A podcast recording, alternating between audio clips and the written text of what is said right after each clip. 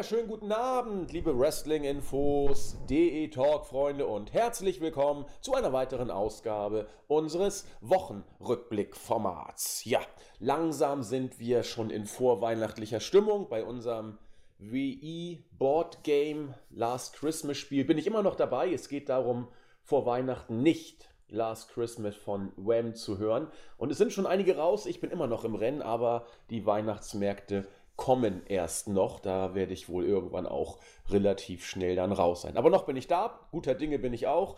Hab mir zur Feier des Tages nach einer anstrengenden Woche jetzt ein Heineken gegönnt, um mir die Kehle zu befeuchten. Mhm. Doch, doch, schmeckt schon wieder richtig gut. Und befeuchten ist ein Wort, das auch ganz gut zu meinem heutigen Mitstreiter passt, auch wenn es da gar nicht so positiv ist. Leider, es klingt sogar nach absolutem Horror. Das, was sich kein Mensch jemals für sich in seiner Wohnung wünscht, ist leider meinem heutigen Mitstreiter passiert. Der Olli ist im Stadion, deswegen haben wir wieder Rückendeckung aus Österreich, aus Wien bekommen. Herzlich willkommen, unser Christian Krise 1b. Ja, wunderschönen guten Abend. Ja, also ich stehe hier ein bisschen unter Wasser, aber ich habe es mir nicht nehmen lassen, äh, doch bei diesem Podcast dabei zu sein, ja. Habt ihr denn wenigstens Winterstimmung bei euch? Ich meine, bei uns in Schleswig-Holstein, Hamburg ist die Ecke doch eher regnerisch trüb bei plus 7, 8 Grad. Habt ihr wenigstens richtigen Schnee da bei euch? Äh, zufälligerweise ist heute sowas wie der erste Schnee gefallen. Ähm, noch nicht genug, um den äh, Wagen heften zu bleiben, aber es hat kurz geschneit in der Früh. Ähm, es ist winterlich und die, die Weihnachtsmärkte haben geöffnet und ich denke auch die Mitmenschen hier sind schon bereit für die Weihnachtsgeschenke, aber wir haben ja noch ein bisschen Zeit. Ja, ein bisschen Zeit haben wir noch. Pardon. Ich glaube, ich war tatsächlich so Mitte Dezember 2013 da. Also heute vor sechs Jahren war ich in Wien und war, war richtig schön da. Also muss ich sagen, ihr habt da ja richtig tolle Kunstmuseen, tolle Kultur. Da ist ja, da ist ja alles. Das Freud-Museum, ich war schwer beeindruckt. Und jetzt im Winter ist es, glaube ich, noch schöner. Nun denn, wir drücken die Daumen, dass du bald wieder auf dem Trockenen sitzt und hoffen, dass das möglichst schnell bereinigt wird, sodass du dann wieder nicht aus dem kleinen Kämmerlein aufnehmen musst. Aber du bist noch in deiner Wohnung, so sehe ich das richtig, genau? Ich bin noch in meiner Wohnung, genau. Also äh, ich muss dann übermorgen äh, mir eine neue Bleibe suchen, aber ich versuche trotzdem äh, präsent zu bleiben bei Podcasts, Newsberichten, Showberichten, was auch immer.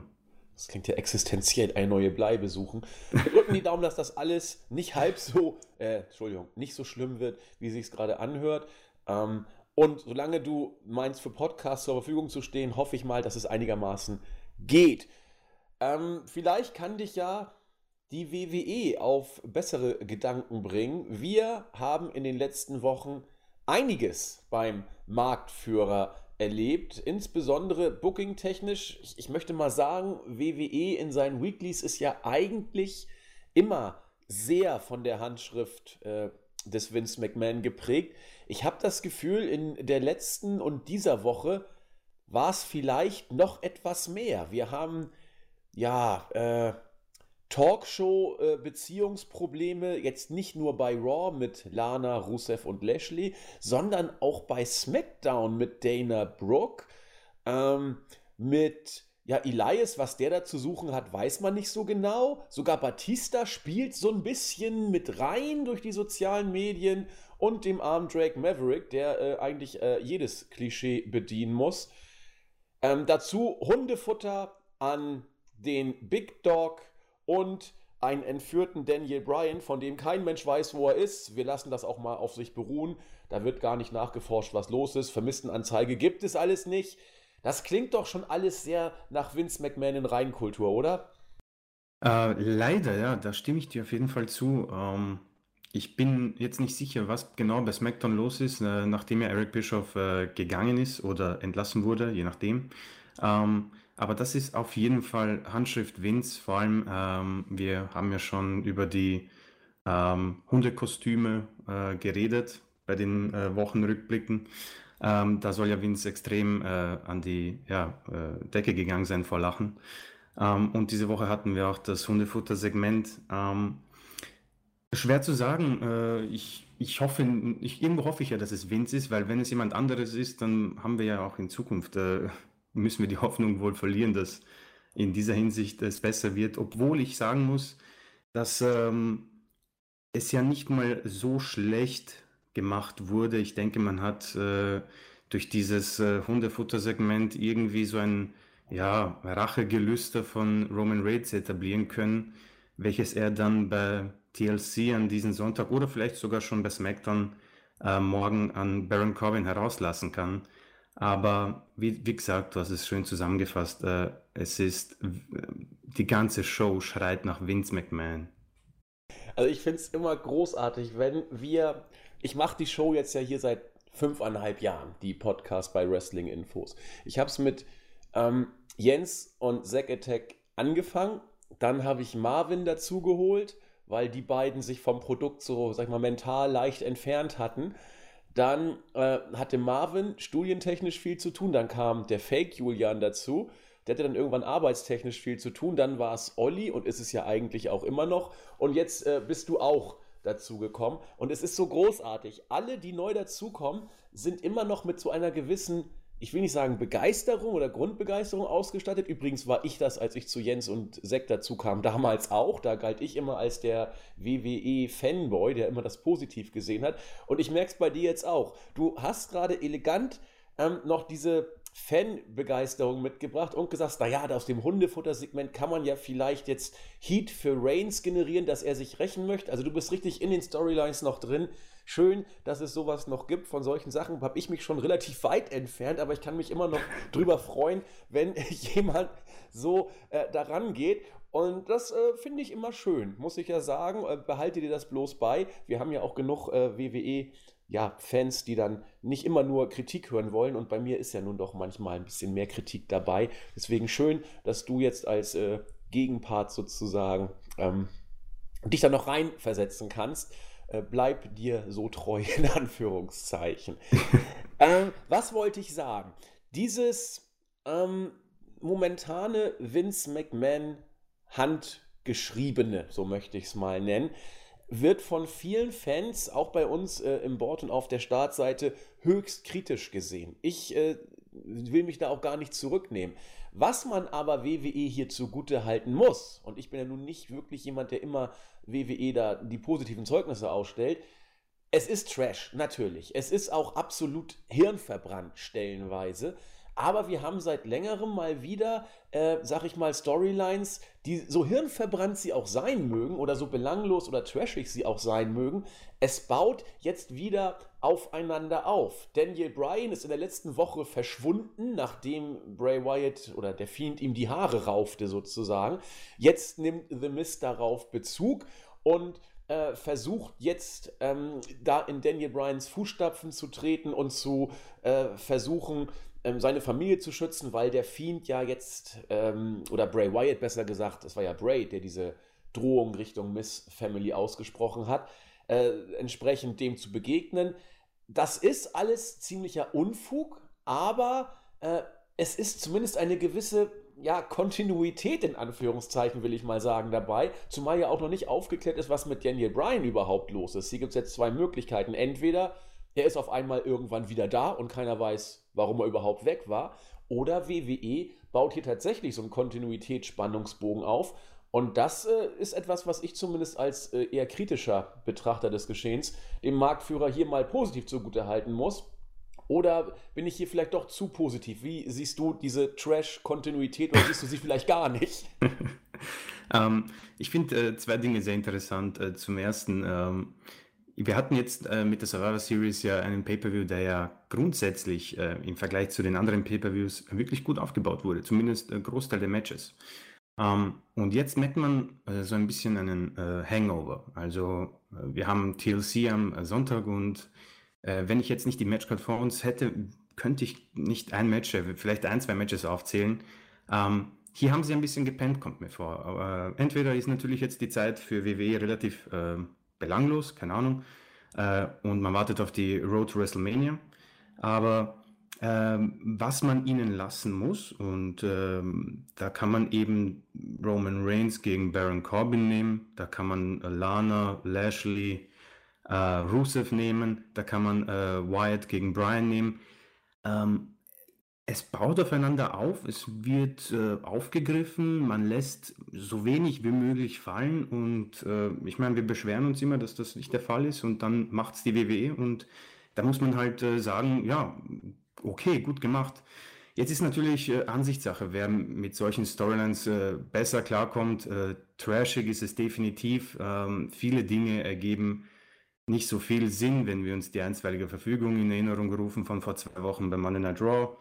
Aber ich denke, äh, besser als äh, gar nichts. Also Bray Wyatt, Miss Brian, äh, hier kann man ja überlegen, ob man eventuell, und das wäre natürlich irre, wenn man die Vergangenheit zwischen Bray Wyatt und äh, Daniel Bryan aufnimmt, als man noch irgendwie gemeinsam in der Wyatt Family war. Vielleicht hat er ihn da äh, die Haare ausgerissen, um ihn zu bekehren und er kommt vielleicht als ein Firefly Funhouse Charakter dazu. Ähm, übrigens äh, könnte das auch bei Liv Morgan der Fall sein. Ich meine, es wird gemunkelt, dass sie eventuell sowas äh, wie eine Rolle übernimmt. Sie bekommt ja ein Makeover, hat man ja so ein Promo-Video gesehen. Ähm, oder man schreibt Daniel Bryan fürs erste Mal heraus und wir sehen ihn nicht mehr wieder und er kommt irgendwann zurück, ohne dass wir eine Antwort bekommen haben. Vielleicht ist er auch die ganze Zeit unter dem Ring, wer weiß. Ähm, und The Miz, ja, äh, Übergangsgegner, okay, nicht wirklich mein Ding im Moment als Gegner für Bray Wyatt. Ähm, ich weiß nicht, ich finde interessant, dass wir wohl äh, Bray Wyatt bekommen bei TLC und nicht den Fiend. Definitiv, ja, sicher, scheint so zu sein. Ja, ja. Ähm, das könnte interessant sein, wenn die WWE das aufgre aufgreift, dass man quasi zwei Personas hat. Äh, und so könnte man eventuell ja auch Fiend, dem Fiend äh, den Titel wegnehmen, wenn man sagt, okay, der normale Bray Wyatt ist nicht so mächtig. Und man könnte das damit dann ja, diese, dieses Problem umgehen, dass man den Fiend ja so unbesiegbar gestaltet hat. Und ich glaube, ich sage jetzt nicht, dass Miss Universal Champion wird. Das, davon gehe ich wirklich nicht aus. Die geht aber auch nicht, weil er äh, kein Titelmatch hat. Das ist ein normales Singles-Match. Es ist ein normales Match. Genau. Oh, okay, ja, dann tut mir leid. Ähm, okay, ja.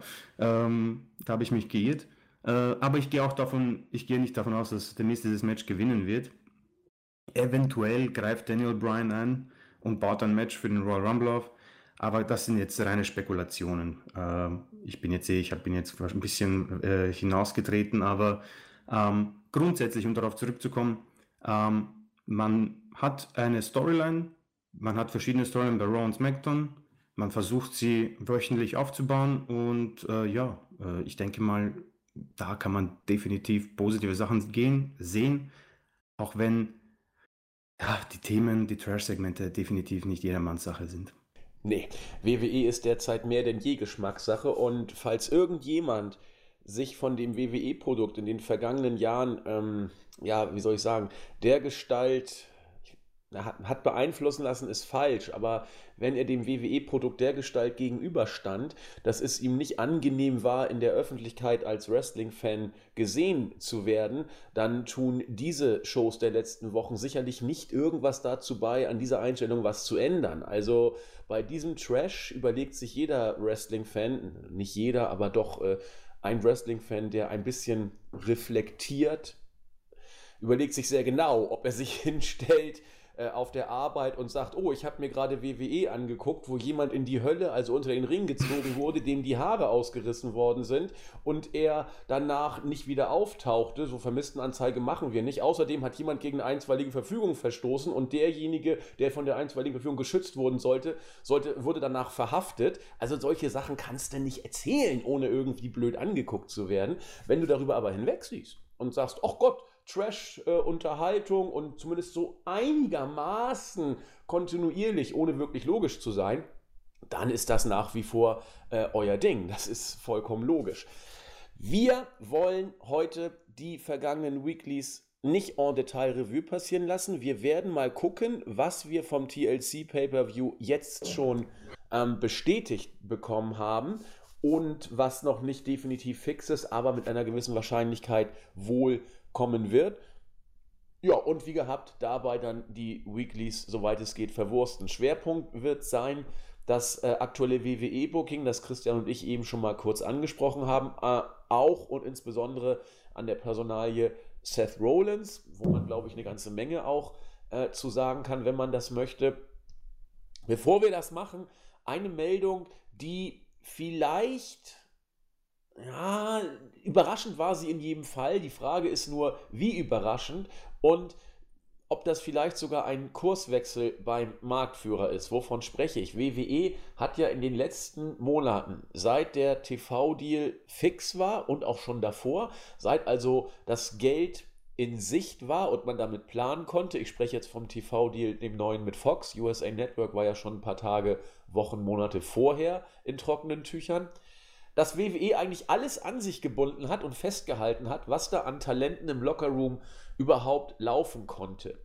Nunmehr hat man die Entlassung von einigen Workern offiziell gemacht, was vorher niemals ein Thema war. Wir sprechen hier von Leuten wie der Ascension, die eigentlich gar nichts mehr zu melden hatte, über Monate, über Jahre, muss man sagen. Genau genommen, ein paar Monate nach ihrem Debüt 2014 war da nicht mehr viel mit der Ascension. Äh, Sin Cara, der eigentlich auch meistens weg vom Fenster war, zuletzt äh, mit Andrade so eine Pseudo-Fehde hatte, in Anführungszeichen, aber dann auch jemand wie Luke Harper, der äh, wrestlerisch ja einiges drauf hat und auch schon länger mit seinem Abgang, sag ich mal, kokettiert hat und dem auch äh, außerhalb WWE eine Zukunft ja, zugestanden wird. Man spricht hier auch von äh, Buchstaben wie AEW. Manche sagen sogar New Japan wäre ein Faktor für den guten ähm, Luke Harper. Was ist davon zu halten? Äh, hat WWE jetzt gesagt, ach Gott, sollen die Leute doch gehen? Äh, hat WWE jetzt überlegt, ist das nur der Auftakt einer größeren Entlassungswelle?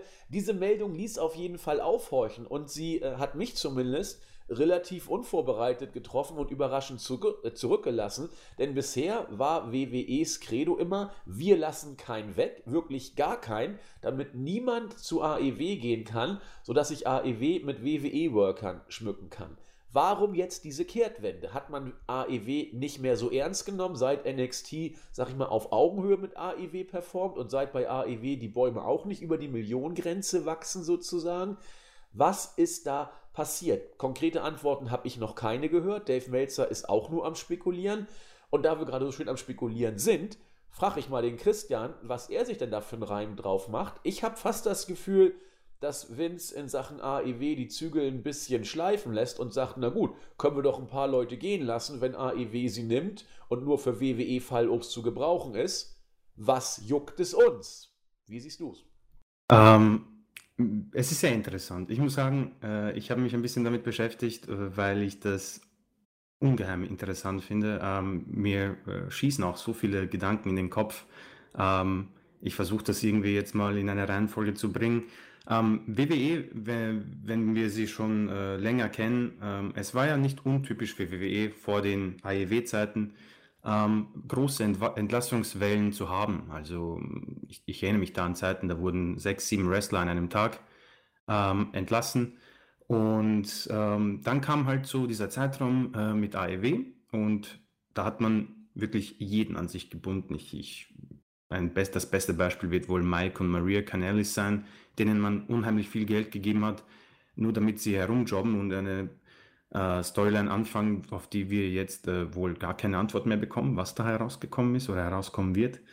Ähm, deswegen ist das hier natürlich äh, umso interessanter. Ich meine, wir können ja die einzelnen Namen kurz durchgehen. Victor Corner Ascension, äh, bei NXT ein richtig gutes Tag-Team, haben ja damals auch den Rekord aufgestellt für die längste Regentschaft. Ich bin mir nicht sicher, ob das noch Bestand hat. Ich glaube fast nicht mehr.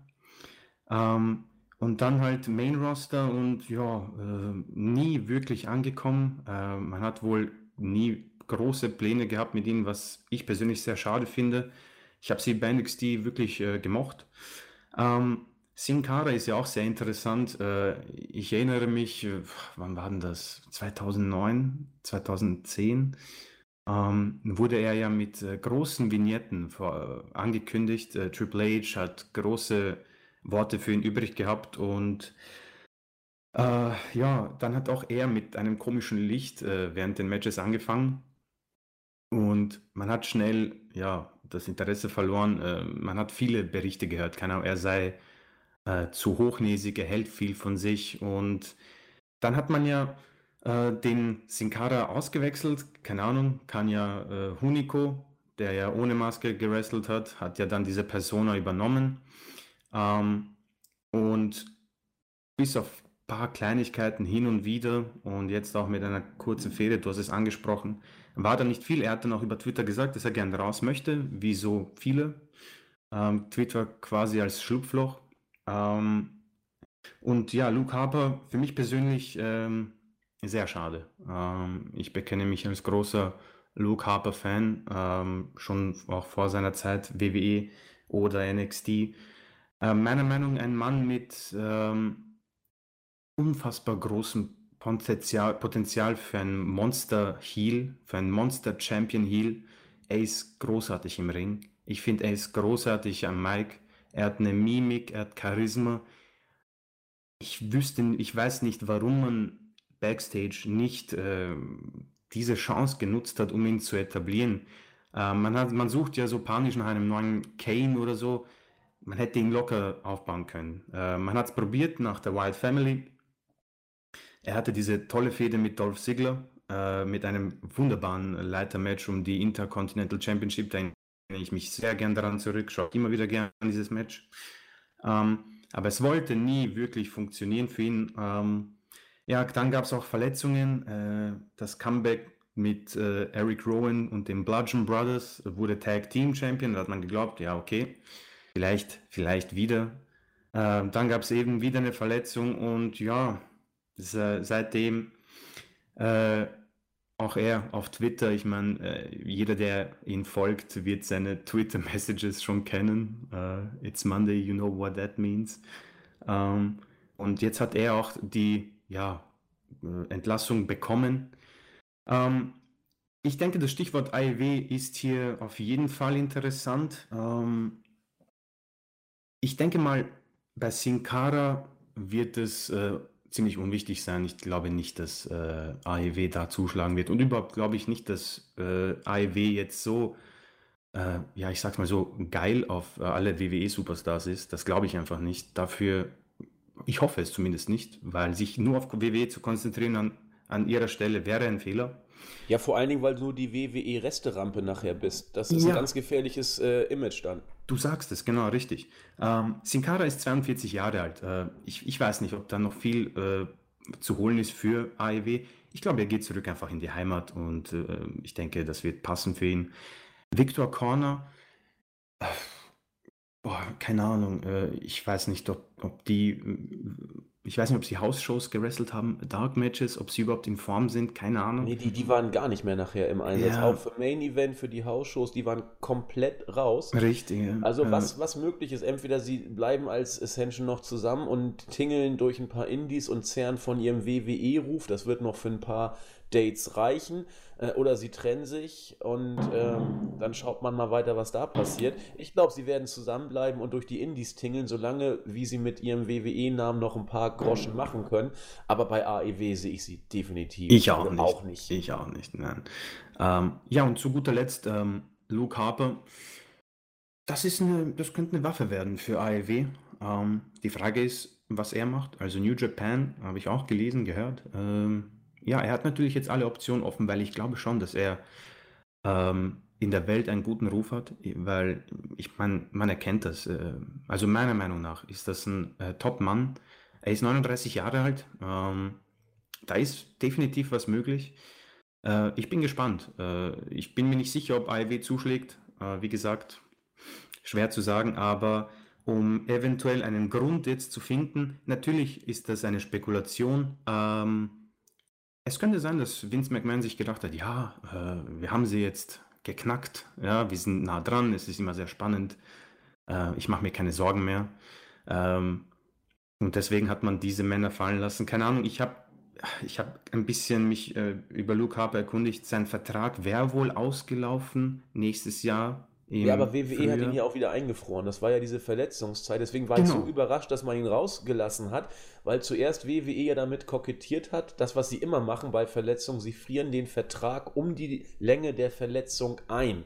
Und das haben sie hier auch gesagt. Deswegen war ich umso überraschter, dass quasi einen Tag später, ist ein bisschen übertrieben, es waren schon ein paar Tage, Wochen mhm. dazwischen, dass man ihm jetzt die Freigabe gibt. Das, äh, das hat mich so gewundert. Und da muss irgendein Strategiewechsel bei WWE definitiv erfolgt sein. Und sei es, dass Vince eines Morgens aufgewacht ist, so wie es so oft ist, und gesagt hat, ich glaube, das war's, AEW haben wir unter Kontrolle. Was anderes kann ich mir nicht vorstellen. Also. Äh, ja, ich meine, ich denke mal, es, AEW wird der Knackpunkt hier sein, definitiv. Ähm, ich denke mal, wie gesagt, äh, diese Superstars werden jetzt den Unterschied nicht machen, wer gewinnt oder verliert. Ähm, Luke Harper, wie gesagt, ist da vielleicht auszunehmen.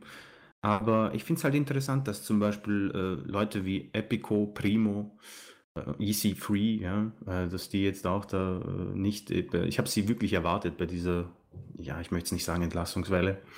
Aber was und bei Vince McMahon, ich meine, ich gehe mal davon aus, das wird alleine seine Entscheidung gewesen sein. Was für ein Umdenken bei ihm stattgefunden hat, keine Ahnung. Vielleicht wollte er auch Luke Harper eins reinwürgen, weil, keine Ahnung, irgendwie hat er jetzt diese äh, Sperre, weiß nicht, wie lang das ist, 90 Tage, wo du nicht auftreten darfst. Ja, die Non-Compete-Klausel, 90 genau, Tage. Genau, ja. Vielleicht will er ihn auch da irgendwie damit bestrafen. Was weiß ich, WW hat da immer irgendwelche Gedanken im Hinterkopf, gab es ja bei CM Punk auch, das wissen wir alles. Ähm, aber solange sich niemand wirklich von den äh, ja, Top-Journalisten, nenne ich sie mal, dazu äußert, können auch wir nur sagen, und ich bin mir da auch relativ sicher, und hast es angesprochen, wahrscheinlich äh, fühlt man sich von AEW nicht mehr so bedroht. Ja, glaube ich, glaube ich tatsächlich auch. Und äh, eben, dass Vince auch glaubt, naja, selbst wenn AEW noch ein Faktor bei ihm wäre und er wird AEW immer im Hinterkopf haben. Das ist, ist, ist Fakt, das denke ich schon. Aber er weiß auch, gut, soll AEW die doch nehmen, dann ist AEW eben die Resterampe. Das werden die sich auch zweimal überlegen. Ich denke, dass das alles so vielleicht zusammengekommen sein mag. Ähm, und Luke Harper, um das abzuschließen, äh, würde ich lieben gern bei New Japan sehen. Denn du oh, hast ja. es gesagt, er ist äh, für seine Größe, oder sagen wir mal anders, er ist einer der besten Big Guys in, in Sachen Technik und äh, Matchführung weltweit. Das kann man, glaube ich, so sagen.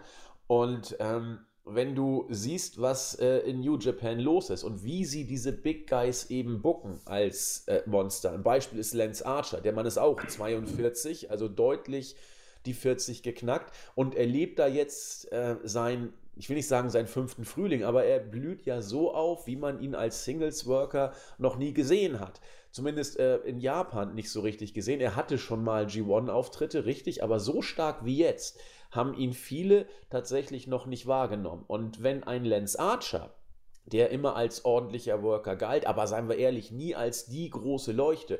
Wenn der in Japan so aufblüht, dann will ich gar nicht wissen, was ein Luke Harper mit entsprechendem Booking und wenn New Japan mit Gedo 1 kann, dann ist es Booken, was der in Japan alles äh, reißen kann. Und dann denkt ihr nur mal die Matches aus, das hört ja nicht bei Lance Archer auf, das geht dann ja über vielleicht Tanahashi, Okada, Naito, Ishii, meine Fresse, da, da kann man sich ja äh, Matt oder auch Will Osprey, mach so einen Big oh, Guy, Mann, Small Guy. Das kann doch nur großartig werden. Und deswegen, wenn ich wünschen dürfte, wünschte ich ihn mir eher in Japan noch als bei AEW. Und das wird, äh, das wird ein Fest. Und er könnte nach Wrestle Kingdom, die 90 äh, Tage Non-Compete-Klausel verbietet natürlich Wrestle Kingdom, das wird nix. Aber danach kannst du ihn, könntest du ihn entsprechend inszenieren. Und also ich würde es wäre ein schönes nachträgliches Weihnachtsgeschenk eigentlich, ja. Da stimme ich dir zu. Also äh, die Matches, die du jetzt aufgezählt hast, da läuft einem gleich das Wasser im Mund zusammen. Ähm, ich, ich, persönlich stimme dir zu. Ich hätte ihn gern bei New Japan. Ich weiß nicht. Ich habe ich hab da richtig Bock drauf irgendwie. Also äh, wie gesagt, ich, ich, ich habe irgendwann bei WWE gehofft, Mann, gib, ihn, gib ihm den Push, gib's ihm den Titel drauf und du hast einen super äh, Monster Heel. Ja. Ähm, ja, und wie gesagt, New Japan und Booking, das ist eine große Liebe und äh, ich persönlich hoffe, er geht diesen Weg. Du hast schon angesprochen, Wrestle Kingdom können wir mal ausschließen. Aber äh, Luke Harpers Wege sind für 2020 definitiv offen und ich, ich bin überzeugt davon, dass, dass, dass wir schöne Matches bekommen, unabhängig von der Promotion. Ja, sicher. Wobei ich gerade bedenke, New Japan, da passt auch sein Stil perfekt. Denn er ist technisch versiert und er ist unglaublich stiff. Und wenn man New Japan mit irgendwas beschreiben soll, dann mit Technik und Stiffness. Und äh, ja, also wir werden erleben, was da kommt. Aber ich glaube, er passt irgendwie perfekt in diese Liga. Auch als Gaijin, das ist so das Ding, die Japaner werden ihn anhimmeln, weil er groß und stark ist und böse gucken kann. Es, ist, es passt komplett in diese Kultur, finde ich, rein. Und was die Japaner eben auch sich so als amerikanisches Heel-Beast so vorstellen. Ach, ich, ich, wir, wir schauen mal. Wir wollen nicht zu weit jetzt abschweifen und uns von unseren Wünschen leiten lassen. Aber als irgendwie ich den Namen New Japan mit, mit Luke Harper gehört habe, dachte ich sofort, ja, it's a match sozusagen. Gut, weiter im Text. Begeben wir uns von der WWE Entlassungswelle hin zum anstehenden TLC Pay-per-View. Er findet diesen Sonntag statt.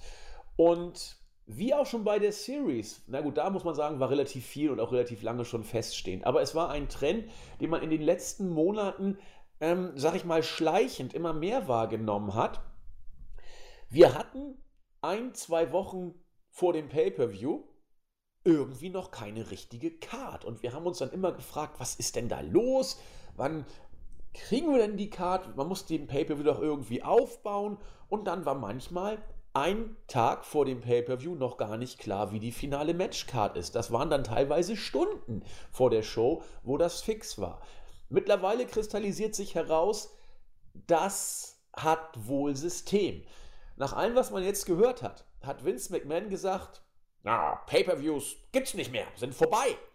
Wir haben nur noch Special Events. Und es ist wohl, nach allem, was man hört, tatsächlich System dahingehend, dass man sagt, ach komm, die Special Events müssen wir nicht mehr so intensiv aufbauen wie ein Pay-per-View, weil wir den Pay-per-View eben verkaufen mussten, Special Events nicht. Da geht es eigentlich nur um potenzielle, nur ist gut, um potenzielle Network-Abonnenten und die, so sagt Vince, weil er entsprechende Statistiken mal sich hat auswerten lassen oder vorlegen lassen, die entschließen sich teilweise am Abend des Pay-per-Views dazu, oder Special Events, ich sage immer noch Pay-per-Views, am Abend des Pay-per-Views dazu, ob sie die Show jetzt nur gucken oder nicht. Ergo, sagt Vince, können wir uns auch alle Zeit der Welt lassen die Show auch erst auf der Zielgeraden fertigzustellen, denn dann wird es für die meisten Kunden auch erst interessant. Hm, ob das eine gute Idee ist, muss man mal abwarten, das wird die Zeit zeigen. Was aber Fakt ist, dass die Abonnentenzahlen des WWE Networks in Amerika unter einer Million mittlerweile sind. Und das letzte Mal, dass man unter einer Million war, ich müsste jetzt die Statistik genau befragen, war meines Wissens 2015. Das ist schon etwas her.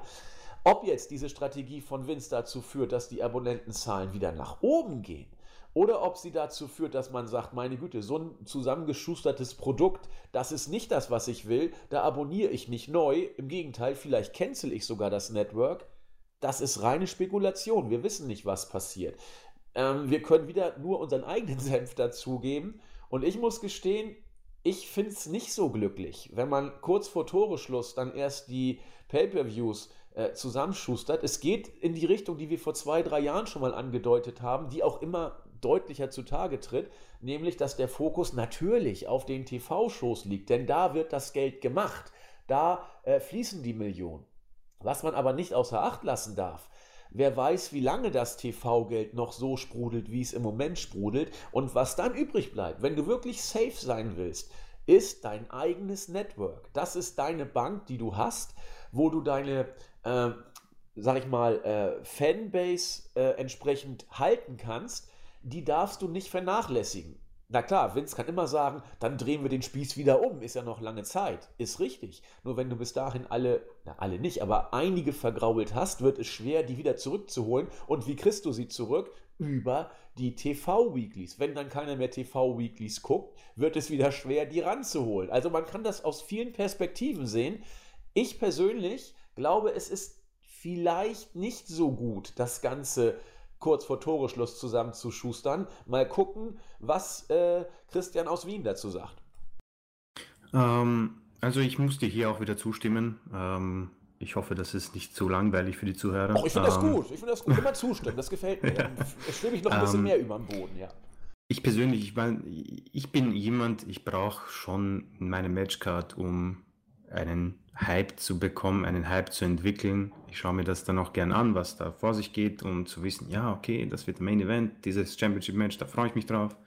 Ähm, du hast es angesprochen, 2015 war das letzte Mal ähm, so ein Tief und ich glaube, die WWE hat damals äh, versucht zu korrigieren mit Undertaker gegen Brock Lesnar.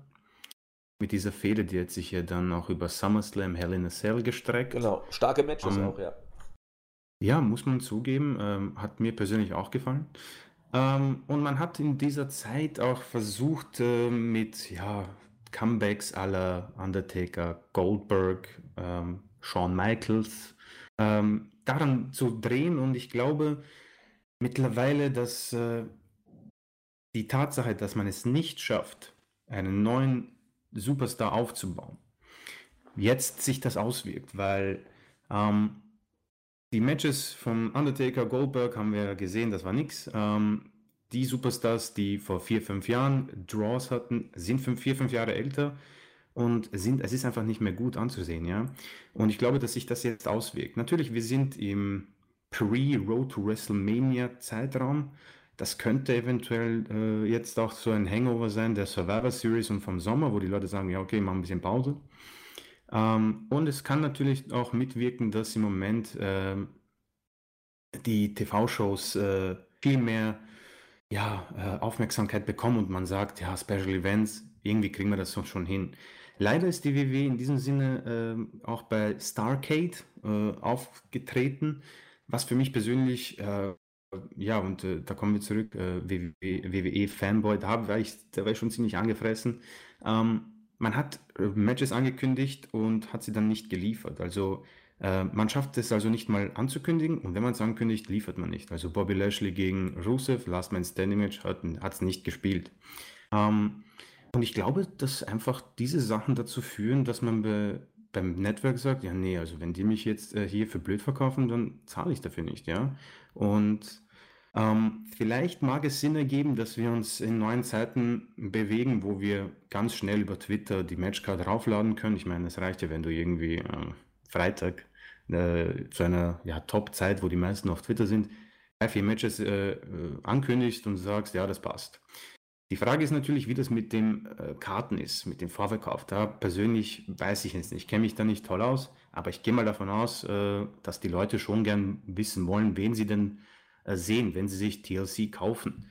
Ähm, ob da die Karten jetzt so schnell weggehen, dass man sich die Zeit nicht nehmen kann, das wage ich zu bezweifeln, bin mir nicht sicher. Aber äh, wie du schon gesagt hast, es ist unglücklich ähm, und äh, man gibt den Fans auch keine Gründe, dass man eventuell zur Road wieder zurückkommt.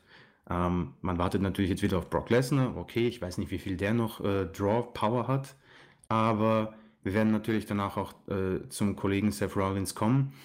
Äh, man schafft es nicht, die Stars aufzubauen, die eventuell für Draws und für äh, Special Event Buys und auch äh, Network Abonnenten sorgen können, weil man sich über die Jahre hinweg auf Leute wie eben den Undertaker, auch Hulk Hogan, äh, Goldberg, Shawn Michaels und so weiter und so fort, ja, die Liste ist lang, äh, verlassen hat. Und ich glaube, dass das jetzt langsam bei den Leuten es dämmert, dass man hier äh, einfach nicht das bekommt, was, wofür man zahlt. Und wenn man monatlich kündigen kann, umso besser. Dann lasse ich mich jetzt irgendwie äh, nicht mehr auf diesen Spaß ein und warte, bis sie mir das geben, was ich brauche.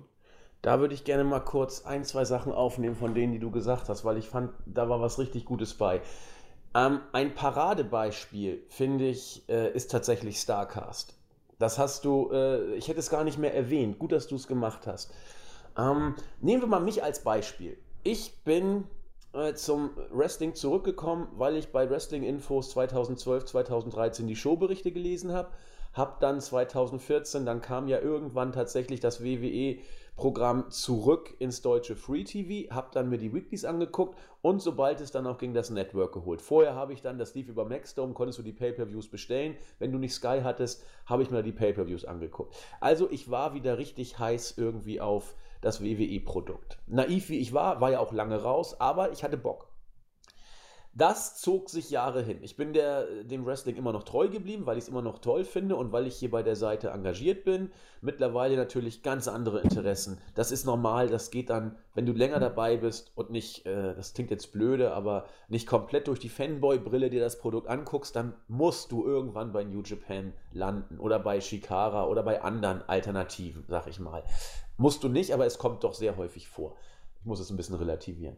Wenn du trotzdem noch das WWE-Produkt guckst und vielleicht sogar gut findest, dann musst du zwingend irgendwann eigentlich realisieren, äh, dass WWE bestimmte Shows einfach herschenkt oder äh, als bloßen Content für das äh, WWE Network sieht, um nachher bei irgendwelchen Aktienbesprechung zu sagen, wie viele Stunden wir doch da gerade exklusiv auf dem Network haben. Liebe Aktionäre, äh, steigt ein, kauft und macht und tut, was auch immer.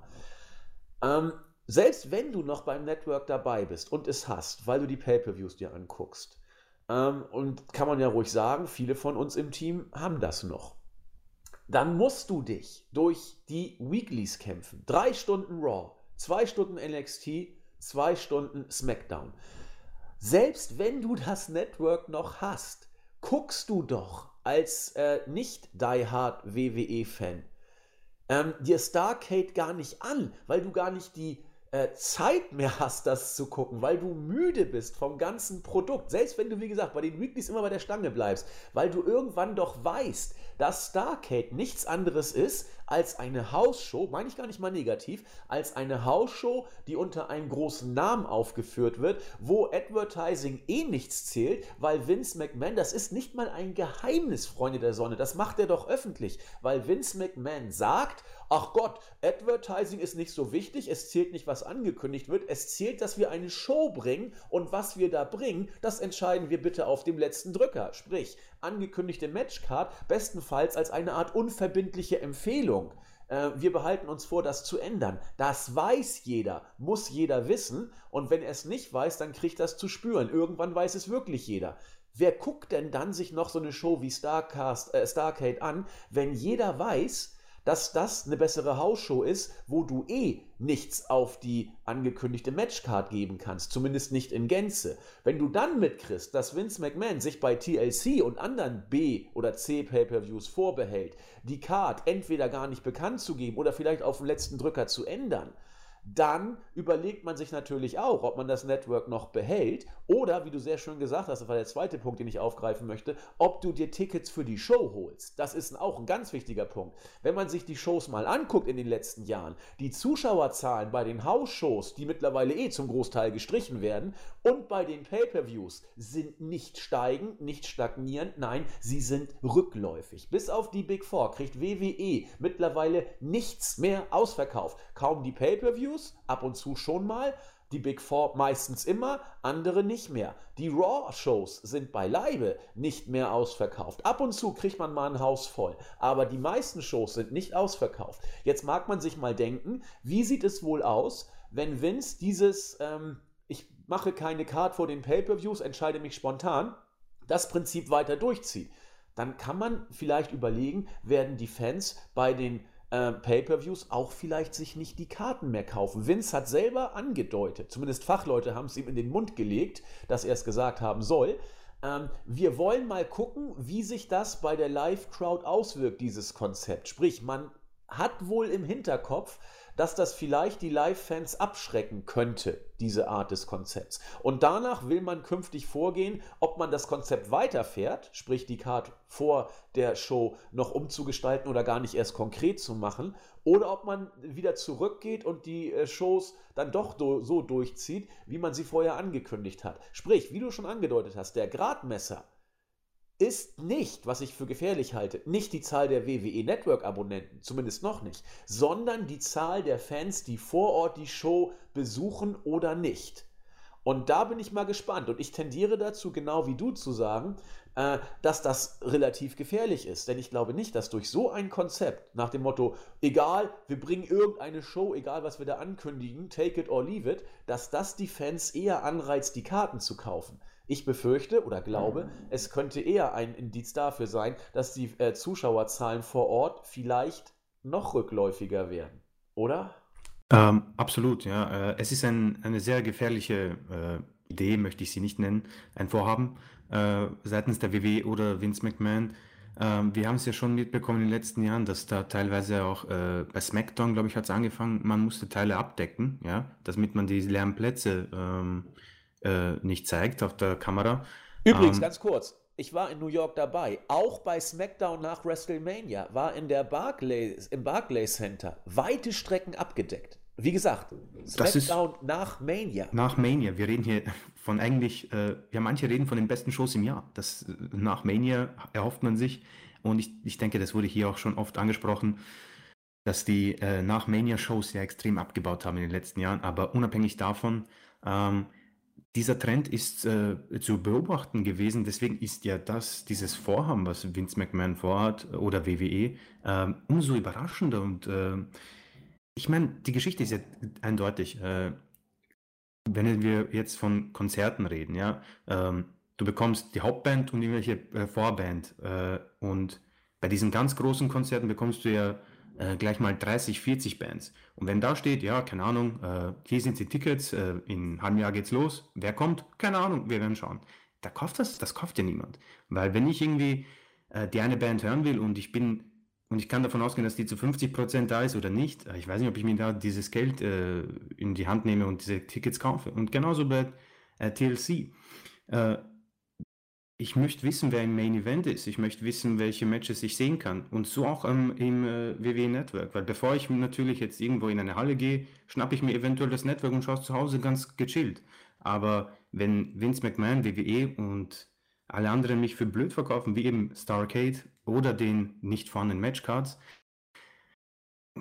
dann ergibt es ja Sinn. Dann kaufe ich diese Sachen nicht, beziehungsweise abonniere sie nicht. Und äh, wir werden sehen, äh, ob das jetzt äh, nur ein Experiment bleibt bei TLC. Äh, ich meine, wir können davon ausgehen, dass sie diesen Pay-per-View, ähm, ja, ob sie ihn aufgeben, aufgegeben haben, wird sich zeigen.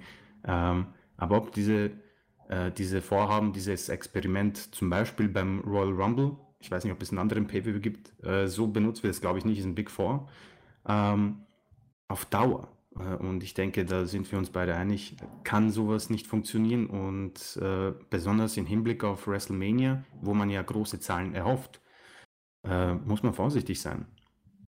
Finde find ich gut, was du da gerade gesagt hattest, äh, den Vergleich mit den Rockbands äh, oder generell Bands. Ich will es ja nicht auf das Rockgenre spezifizieren. Ja, ich meine, also generell Konzerte Rock. oder äh, was weiß ich, Entertainment halt. Ja, genau. Wenn wir das mal übertragen auf WWE, das kam mir eben gerade noch der Gedanke. Ähm, warum gehen denn Fans zu Wrestling-Shows? Zumindest die meisten. Es ist jetzt eine, eine, kühne Behauptung und ich weiß es nicht. Ich spekuliere so ein bisschen jetzt äh, in den Raum hinein, ist mir klar. Aber ich kann jetzt nur von, von mir auf andere schließen. Ich gehe doch zu einer Wrestling-Show, weil ich mit bestimmten Workern äh, sympathisiere. Die mag ich mehr als andere ein bisschen Klischee gedacht, vielleicht wollen die Mädels lieber Roman Reigns und Seth Rollins sehen, weil sie die toll finden. Äh, wir würden uns über Luke Harper freuen. Ich insbesondere über Daniel Bryan oder Kevin Owens, weil ich die einfach toll finde. Man will doch eigentlich mit seinen Faves mitfiebern, so ein bisschen. Auch im hohen Alter ist das so. Übrigens, der WWE-Fan ist Mitte 50, äh, insofern glaube ich, dass das wohl auch für die so ein bisschen gilt. Wenn du aber jetzt die Card bis zum letzten in der Schwebe lässt, hast du zwei gefährliche Punkte. Zum einen, du schlägst eventuell den Fans vor den Kopf, die ihre Stars sehen wollen und nicht wissen, ob die überhaupt kommen. Ähm, und indem du das machst, kommt der zweite kritische Punkt. Du suggerierst den Fans, Leute, es ist nur eine große Freakshow. Es ist egal, wer da auftritt. Ihr müsst nicht mitfiebern. Sie sind eh alle gleich bedeutungslos. Guckt's euch an oder lasst es bleiben. Das ist gefährlich, wenn du es so machst. Denn das, was Wrestling ausmacht, äh, in den Storylines drin zu sein, mit deinen Leuten mitzufiebern, die du magst, das wird relativiert und irgendwann vielleicht kaputt gemacht kann gefährlich werden, weil davon lebt Wrestling ein Stück weit. Hm. Schauen wir mal.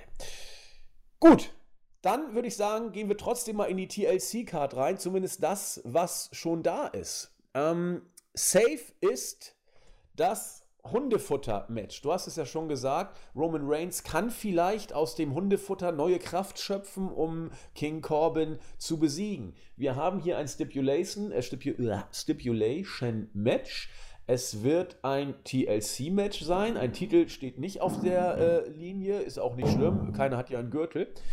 Ähm, wir haben diese Matches schon mal gehabt. War nicht letztes Jahr Corbin auch in einem TLC-Match? Ähm, Was machst du denn da?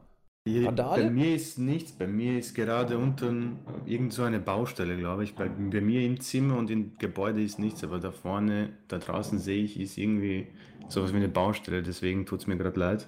Ich oh, da, schön dein Mikrofon sehr sensibel eingestellt. Ja, es ist, äh, ich weiß nicht, ob ich das korrigieren kann. Nein, alles, alles, wir kriegen das schon irgendwie. Ja, äh, wie gesagt, tut mir leid, ich habe da keinen Einfluss drauf, aber ja, die sind gerade da beschäftigt mit irgendwelchen Bauarbeiten. Hast ähm, du irgendwen da in deinen Schrank eingesperrt oder so? Keine Sorge, also raus? ich bin hier allein und generell in meinem Gebäude findet nichts statt. Es ist da draußen. Äh, ich sehe es auch von hier. Das ist ähm, sehr verdächtig, was du da erzählst, muss ich sagen. So würde ich auch sagen, wenn ich da jemanden eingesperrt hätte. Also, du musst mein Wort nehmen jetzt, also. Äh, ich glaube dir. Okay. Der Wiener an sich ist immer sehr vertrauenswürdig. okay, na bitte. Ähm, ich habe das jetzt nicht äh, komplett im Kopf, aber ich bilde mir ein, dass Baron Corbin in einem TLC-Match stand. Äh, in welchem äh, Ausmaß und in welcher äh, Matchart bin ich mir jetzt gar nicht mal so sicher. War es vielleicht so mit, war das letztes Jahr mit Kurt Angle? Nein, das war vor zwei Jahren, glaube ich, als da letztes Jahr hatte er definitiv ein TLC-Match, aber ich weiß gar nicht gegen, sag bitte nicht gegen Roman Reigns sogar. Also er hatte letztes Jahr auch eigentlich würde ich jetzt am liebsten, ich gucke jetzt ich, mal nach. Ich oder du guckst nach? Ja, ich schaue mal TLC 2018. Genau, also ich möchte fast wetten, dass er im TLC-Match stand. Ich weiß nur nicht gegen wen. So. Das würde mich jetzt mal interessieren. Wir haben ein Intercontinental Championship Match gehabt zwischen Seth Rollins und Dean Ambrose. Ähm, so. Wo ist er denn? Wir hatten, ah ja, Tables, Ladders and Chairs Match. Braun Strowman gegen Raw General Manager Elect Stimmt. Baron Corbin. Strowman, Strowman, hatte das Match. Ich erinnere ich, mich. Und Strowman hatte gewonnen, richtig. Genau, ja. ja. Ähm, Was man da, alles vergisst. Ja, es ging da um die, wenn Strowman gewinnt, äh, bekommt er ein Titelmatch gegen Brock Lesnar beim Royal Rumble und wenn Corbin gewinnt, wird er der permanente Raw General Manager. Ähm, genau. Ja. Hat das, schon seinen Grund, dass du Corbin immer so in Stipulation-Matches steckst, äh, damit er nicht wresteln muss, oder? Ja, also äh, ich persönlich bin kein großer Fan von äh, TLC-Matches ohne Gürtel, weil das ist dann für mich einfach nur, ja, wir haben jetzt äh, den TLC Pay-Per-View-Special Event, oh je, wir müssen TLC-Matches bringen. Äh, mir kommt es vor, als würde sich die WW da immer wieder selbst je für Jahr fürs Jahr in ein Problem bucken mit diesem Pay-Per-View. Ähm, generell bin ich kein Freund von äh, Stipulation Pay-per-Views, äh, auch Hell in a Cell, muss ich sagen. Das, weiß nicht, da werden die Matcharten ein bisschen ähm, ja, kaputt gebuckt, um ehrlich zu sein. Ähm, wir hatten, natürlich gibt es äh, Unterschiede bzw. Ausnahmen. Ich erinnere mich an das erste Shield-Match. Das war auch ein TLC-Match. Ich glaube, Daniel Bryan, Ryback und Kane, glaube ich, damals. Äh, da hat es gut funktioniert, genau. aber ich, es ist halt irgendwie, warum machst du, sagt, mach einfach ein No-Disqualification-Match und fertig. Mach kein TLC-Match draus. Es ist irgendwie nur so, weil es die Show hergibt. Also streicht diese Show am besten, ja. Dann, äh, theoretisch brauchst du in diesem Zeitraum ja auch nichts. Wenn man eh keinen äh, Senf drauf gibt, bringt es einfach nicht. Ähm, ja, grundsätzlich, wir haben es ja schon angesprochen, äh, man hat äh, Roman Reigns sein Gimmick quasi genau hergenommen und äh, King Corbin äh, macht jetzt da einen Witz draus. Äh, wir haben die Segmente besprochen. Äh, einmal ein Hundekostüm. Sein Theme wurde auch dementsprechend ein bisschen verändert mit Welpengeräuschen. Ähm, das Hundefutter bei Thanksgiving wurde ihm über den Kopf geschmiert, beziehungsweise ins Gesicht. Ähm, und jetzt haben wir das TLC-Match. Ähm, Dolph Ziggler war auch irgendwie involviert mit äh, Robert Root. Der ist jetzt ja draußen fürs erste Mal, hat ja die Wellness Policy gebrochen. Ähm, der wird wahrscheinlich sicher einen äh, Faktor spielen. Also Eingriffe gehe ich mal stark davon aus. Ähm, ich weiß nicht, ob wir hier einen Sieger äh, spekulieren wollen, Previews. Ähm, ich persönlich glaube, dass Roman Reigns hier overgeht, um eine Fehde mit Bray Wyatt zu beginnen. Hoffen wir das Beste, ja. Ja, ähm, ist reine Spekulation. Äh, ich also mich würde es stark überraschen, wenn äh, Roman Reigns nicht demnächst wieder ins Titelgeschehen eingreift. Äh, hat man ihn ein bisschen äh, ja, abgelenkt mit Seth Rollins. Der hat jetzt quasi den Roman Reigns Seat und man könnte ihn vielleicht neu aufbauen und ja, äh, ich bin gespannt. Das Match, ja, ich weiß nicht, könnte könnt sogar der Main Event werden, ich hoffe es nicht. Ähm, Bitte nicht. um ehrlich zu sein, viel erwarte ich mir nicht. Also, äh, ich habe mich hier aufgeschrieben, äh, Baron Corbin, äh, wir befinden uns langsam äh, bei Go Away Heat äh, und das haben bei mir, und da kommen wir wieder zum äh, WWE-positiven Menschen, wenn man bei mir Go Away Heat hat, dann ist wirklich was passiert. Ähm, denn das haben, glaube ich, im Laufe meiner WWE, ich nenne sie mal Karriere, die Authority geschafft und Vicky Guerrero. Und, äh, und jetzt kommt Baron Corbin. Grundsätzlich äh, hätte man äh, weiter bei, auf ihn aufgebaut, weil man hat ja es öfters mal probiert. Money in the Bank hat er geholt, äh, er wurde zum General Manager elect, äh, man hat einen neue, neuen Theme, einen neuen Auftritt, aber man geht noch nicht den nächsten Schritt. Ja, gegen Seth Rollins hat er die Fehde verloren. Und grundsätzlich eigentlich alle Fäden davor hat er ja fast verloren. Ich wüsste nicht, was er gewonnen hat, bis auf den King of the Ring und einen United States Championship, was ich so im Hinterkopf habe.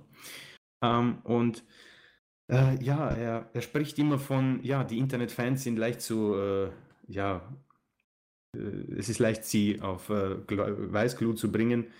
Äh, es ist nicht dieser Heel-Heat, den man haben äh, will quasi. Es ist schon, wo man sagt, boah, nee, ey, keine Lust, ich drehe ab. Und das ist ein Problem.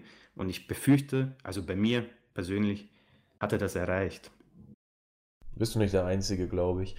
Also ich, ich mag Corbin tatsächlich. Äh, ich möchte ihn nur nicht im Ring sehen und man hat ihn ja zum Raw General Manager gemacht und das war jetzt auch nicht so der Knaller. Die Frage ist, äh, ob er jetzt tatsächlich verantwortlich dafür war, dass die Ratings so radikal nach unten gegangen sind. Wenn man sich die Entwicklung jetzt anguckt, äh, nee, war er nicht. Es ist nämlich nicht besser geworden, seit er weg ist, sondern noch schlechter.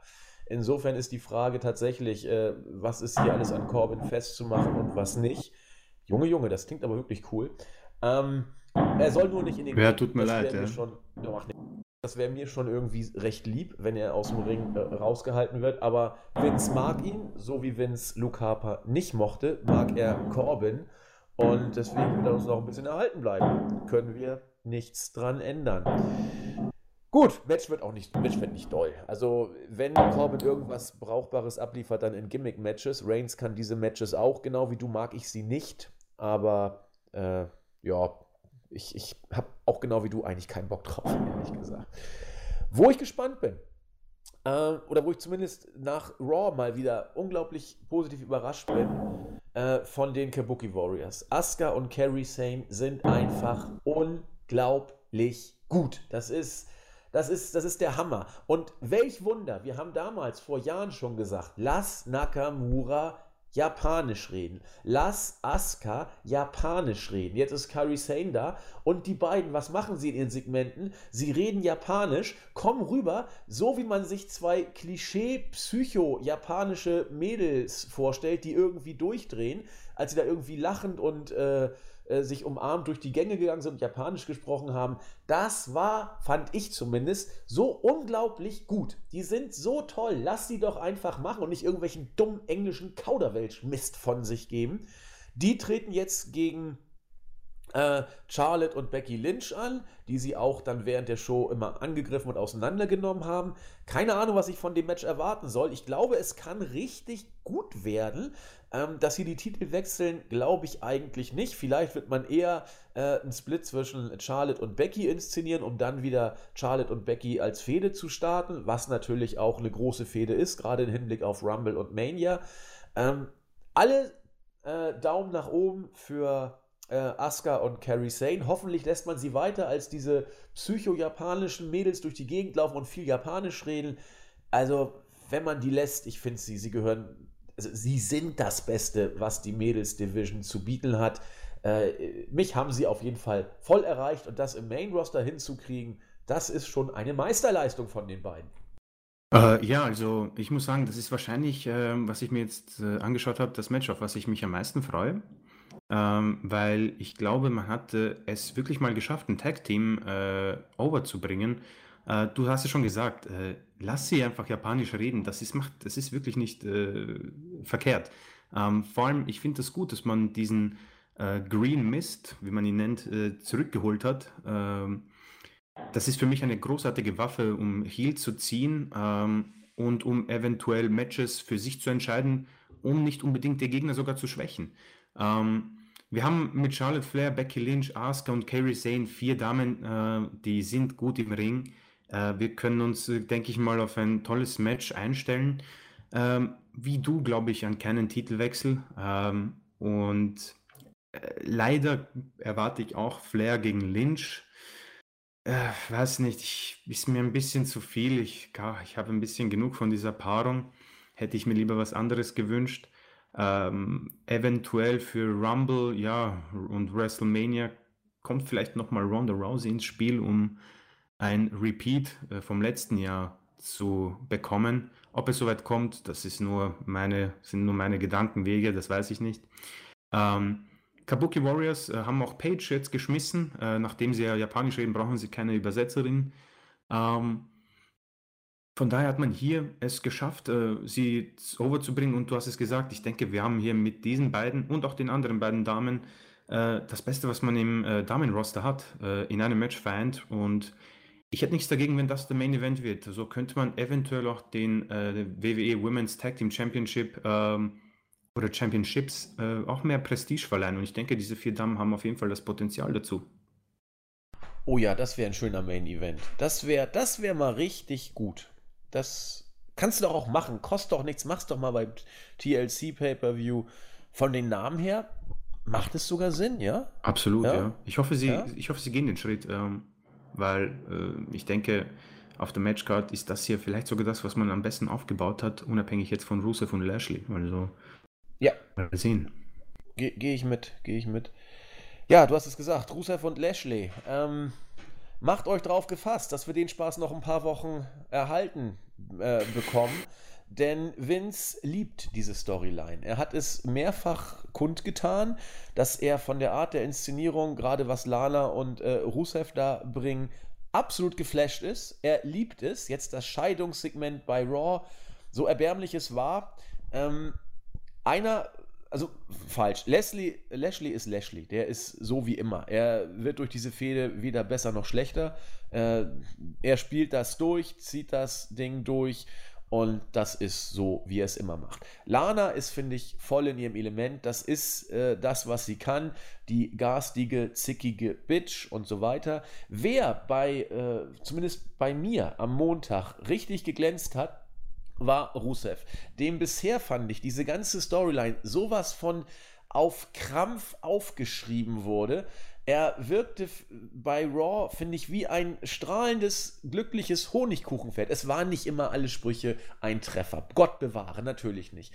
Aber er war wieder äh, dieser Knuddel Rusev, den ich damals mit Aiden English beim Rusev Day so toll fand und damals, wo er vor Ewigkeiten, als der Rusev Day geboren wurde, diesen armen Bürgermeister da aus Russland oder Bulgarien heldenhaft geschützt hat. Rusev wirkt für mich oder wirkte für mich am Montag äh, endlich wieder so, dass man ihn knuddeln möchte und ihn eigentlich gern haben möchte. Das war bei mir die letzten Wochen und Monate tatsächlich nicht so. Rusev wirkte verkrampft, er wirkte anbiedernd, es war blöd. Hier hat er gestrahlt, ich fand das irgendwie gut.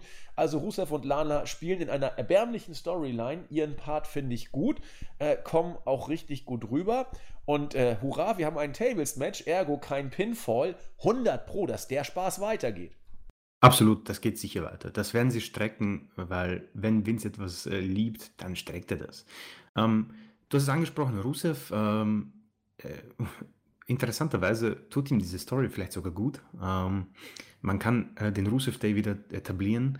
Äh, ich fand auch ein paar Momente richtig, richtig cool. Ähm, es gab ein Segment, da hat er äh, Bobby Lashley von der Rampe gestoßen und wurde dann verhaftet. Und äh, ich glaube, ich bin mir nicht sicher, ob dieses Segment äh, in der Show selbst war oder auf dem YouTube-Kanal der WWE. Aber da hat man ihn dann backstage gesehen, wie er mit Handcuffs, also mit den Handschellen, äh, weggeschleppt wurde und er hat die ganze Zeit gesagt, ja, es ist Rusev Day, mir ist das alles egal, äh, strahlt und es hat mich ein bisschen an Stone Cold erinnert. Ähm, und jetzt auch bei dieser Monday Night Raw Ausgabe äh, richtig cool mit seinem Donald Duck Shirt äh, hat gesagt, dass ihn Lana einfach nicht mehr interessiert. Äh, er möchte nur ihren äh, Sexy Boy quasi Lashley äh, fertig machen.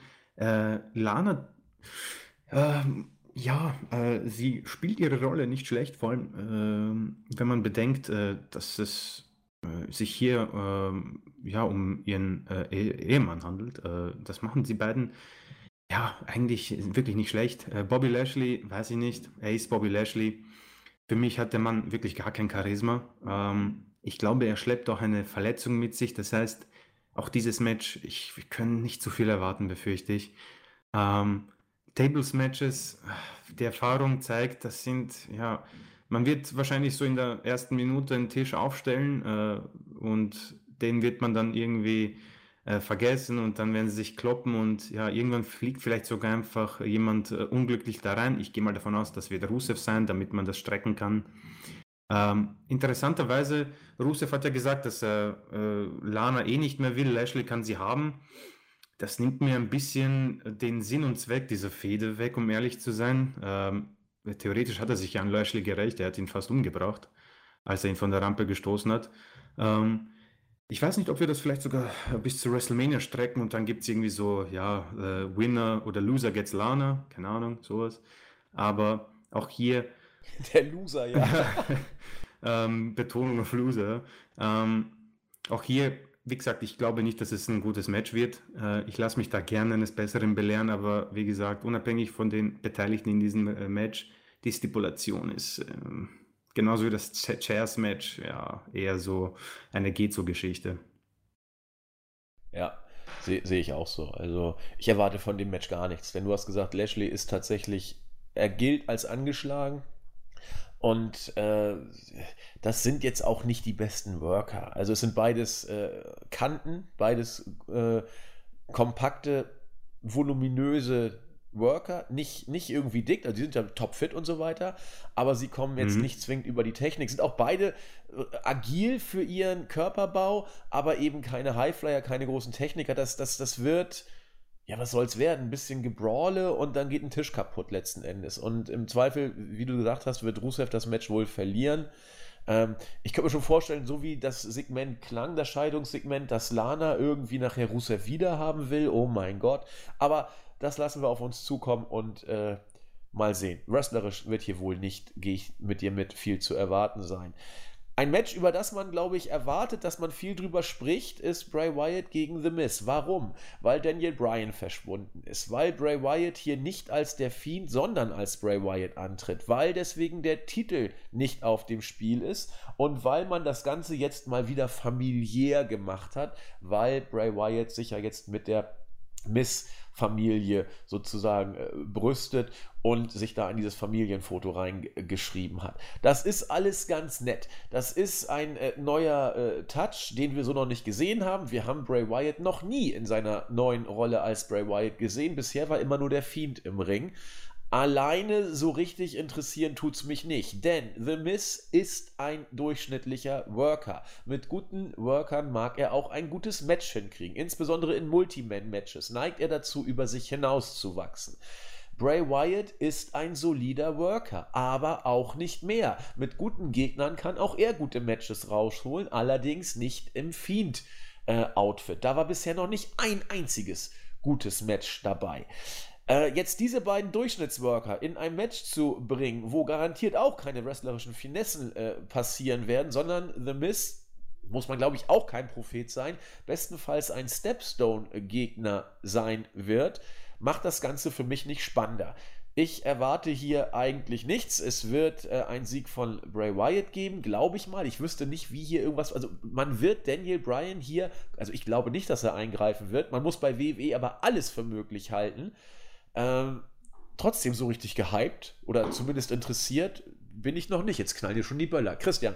Ähm, also ich muss sagen, dieses Match ist so das Paradebeispiel von dem, über was wir geredet haben, dass die WW äh, oder Vince diese, diese Matchcard und dieser Special Event absolut gar nicht interessiert. Ähm, es ist ein Non-Title, es ist Bray Wyatt, also nicht mal der Fiend, und es ist der Miz. Ähm, belangloser möchte man sagen, geht es ja fast kaum.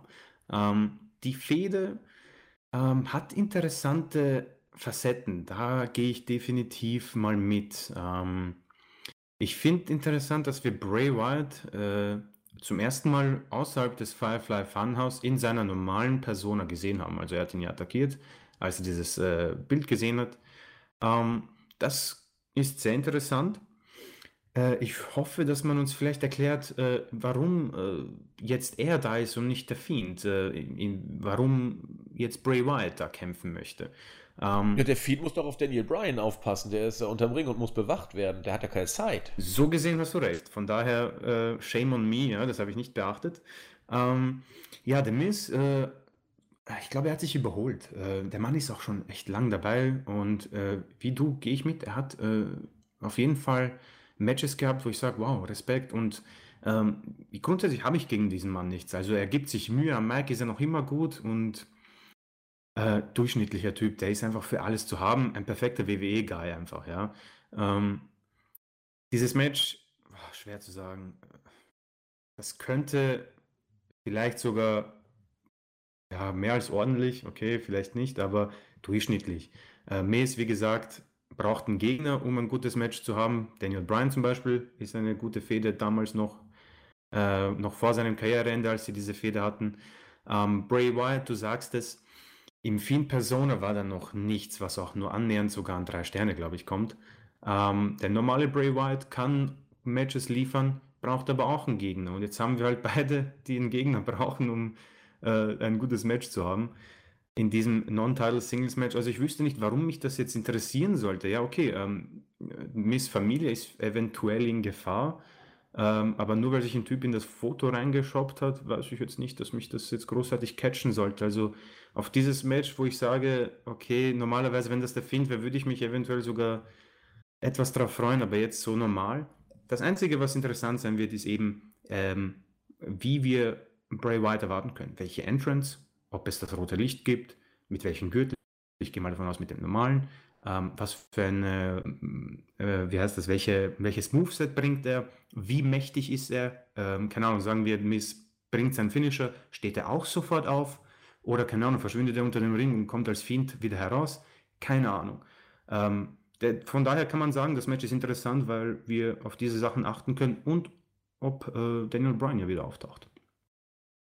Ja, du hast es sehr schön gesagt, The Miz hat sich äh, ein Stück weit überlebt ich finde, man kann anhand von The Miss so richtig schön sehen, was aus meiner Sicht zumindest bei WWE falsch läuft.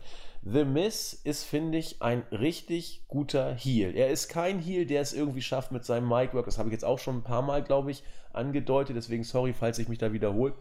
Er ist kein äh, Worker, der mit seinem Mic-Work ein Match interessant machen kann. Aber er ist jemand, der mit äh, sein Micwork Reaktion zieht aus dem Publikum. Insbesondere, wenn er Heel ist. Er kann so richtig schön den arroganten, äh, selbstverliebten Pseudo-Hollywood-Star spielen. Und zwar derart, dass er, wenn er seine Heel-Rolle spielt, irgendwann gemocht wird von den Fans. Das war jetzt mehrere Male so, dass The Miz nach einigen Monaten als Heel in seiner Heel-Rolle bejubelt wurde, weil er das so herrlich arrogant dusselig gemacht hat, dass man ihn schon fast mögen musste, als Parodie seiner selbst, so nach dem Motto.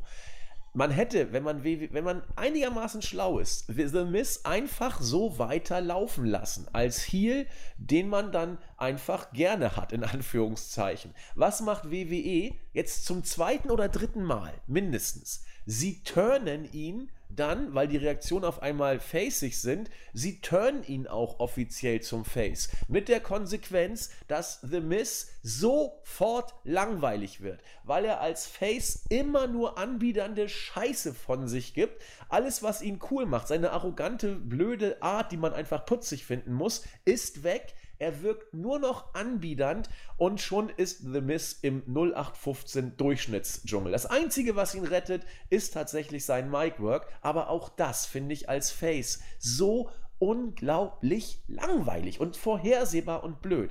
Wenn The Miss immer als Heel geblieben wäre, wäre er immer noch ein putziger Charakter. Als Face hat The Miss noch nie funktioniert und er wird auch nicht mehr funktionieren. Denn, hast du schon gesagt, er hat sich einfach überlebt und er hat dreimal als Face nicht funktioniert. Äh, wann soll er dann als Face noch funktionieren? Das wird nichts mehr. Der ist auch 37, 38 mittlerweile. Der Zug ist abgefahren. Absolut, ja, du hast das perfekt äh, zusammengefasst. Ähm, äh, Face Miss ist das funktioniert nicht bei ihm. Also, das ist auch seine Ausstrahlung, gehe ich mal davon aus. Ähm, und ich meine, ich erinnere einfach Heel Miss, äh, Talking Smack, als Daniel Bryan äh, retired war. Diese Promo, das war Miss Peak Level. Das war unfassbar. Da habe ich ihn wirklich mit dieser Promo ist er wirklich bei mir auch auf einem neuen Level gestiegen und ich habe mich auf, auf SmackDown gefreut, wegen The Miss sogar. Es gab diese Zeiten. Ähm, ja, die WW, ja, es passiert oft, dass sie das dann tun. Äh, er wird bejubelt, weil er so gut als äh, Heel ist. Also müssen wir ihn turnen. Und das hat ihn nie wirklich gut getan. Du hast es gesagt, bleib beim Heel, gib ihm den IC-Title oder den United States-Title, je nachdem welcher bei welchem Brand ist. Und das passt. Du hast immer einen Top-Heel, einen tollen Heel, wo du einen Face-Gegner stellen kannst und niemand wird dagegen was sagen. Richtig. Was haben wir noch? Ähm, ja, wie soll ich sagen? 0815 Ansetzung zum hunderttausendsten Mal. Allerdings, Matches sind dann doch meistens gut. Die WWE SmackDown Tag Team Championship New Day gegen The Revival, die sich bei SmackDown in einem sehr schönen Qualifikationsmatch durchgesetzt haben. Äh, ich weiß nicht, wie oft wir diese Paarung jetzt beim Pay-Per-View gesehen haben. Unzählige Male. Und bestimmt unzählige Male auch in der Pre-Show. Äh, apropos Pre-Show, vielleicht sehen wir das Match sogar auch diesmal wieder in der Pre-Show. Keine Ahnung. Was aber äh, über jeden Zweifel erhaben ist, finde ich, äh, ist die Qualität, die diese beiden Teams zusammen haben können, betone ich. Sie können auch ab und zu für Hausmannskost stehen. Kommt drauf an, wo sie auf der Karte stehen, was man von ihnen erwartet, was sie zeigen dürfen. Ergo, Paarung, die ich tausendmal gesehen habe. Sie juckt mich nicht die Bohne. Wenn man sie allerdings machen lässt, garantieren sie immer für einen gewissen Standard. Ähm, schlecht sind die Matches nie. Sie sind ähm, ordentlich bis richtig gut, teilweise sogar sehr gut.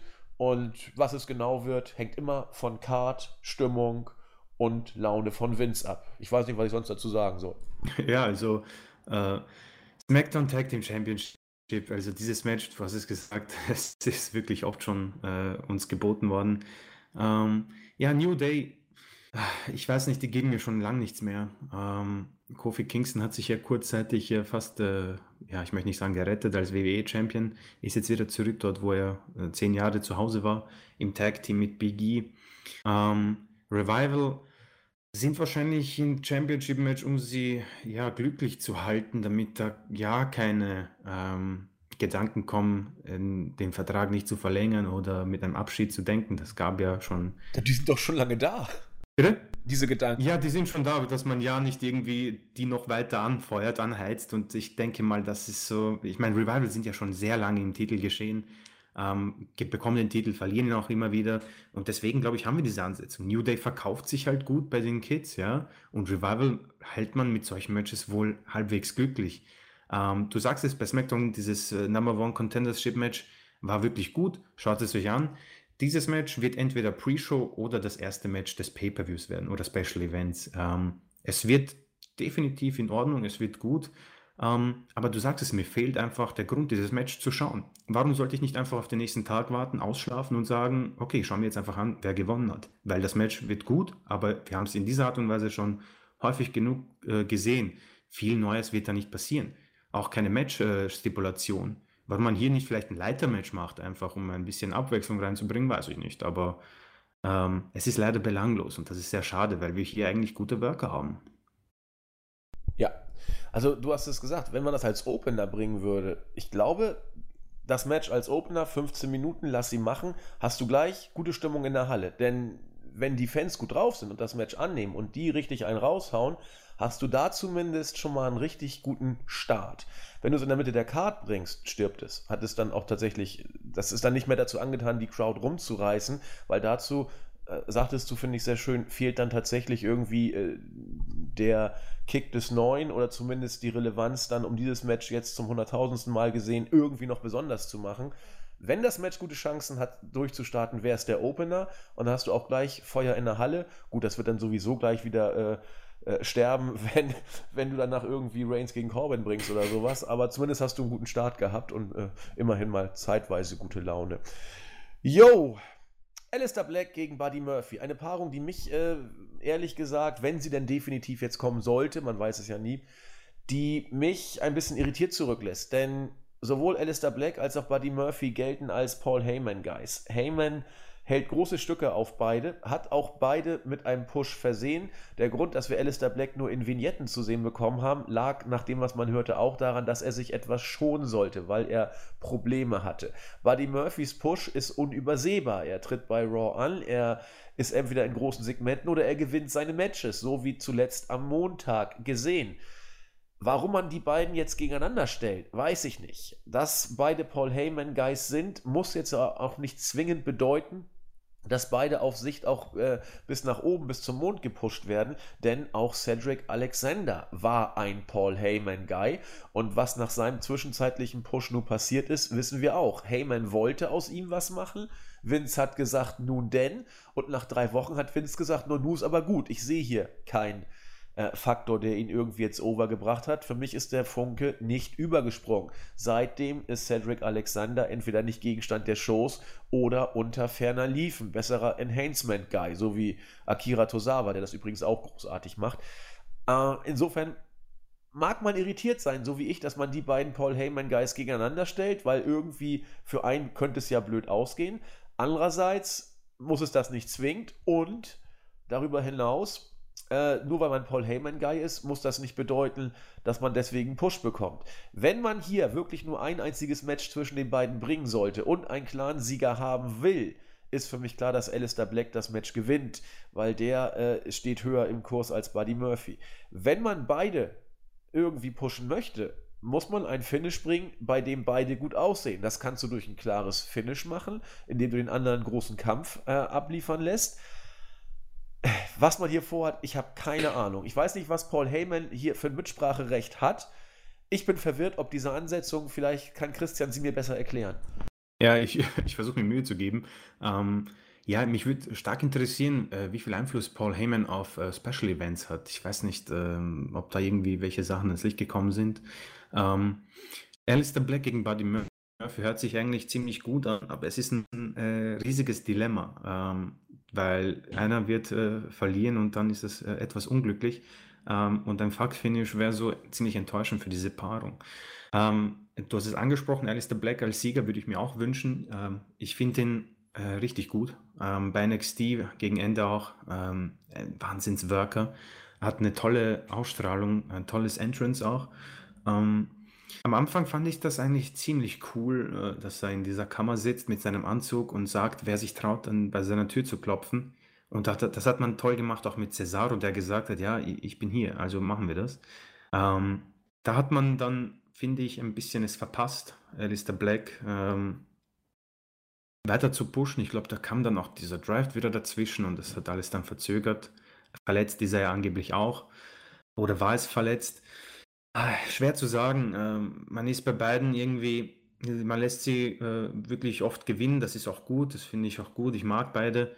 Ähm, ob das nachhaltig äh, klappt, um ehrlich zu sein, ich habe kein so mm, gutes Gefühl. Also ich glaube, dass das hier, ja, aufgrund der Tatsache, dass es nur TLC ist, haut man es mal rauf, man schaut, vielleicht passiert was. Ähm, ob Vince McMahon überzeugt ist von diesen beiden, boah, ich weiß es nicht. Ich wünsche es mir zumindest bei einem der beiden.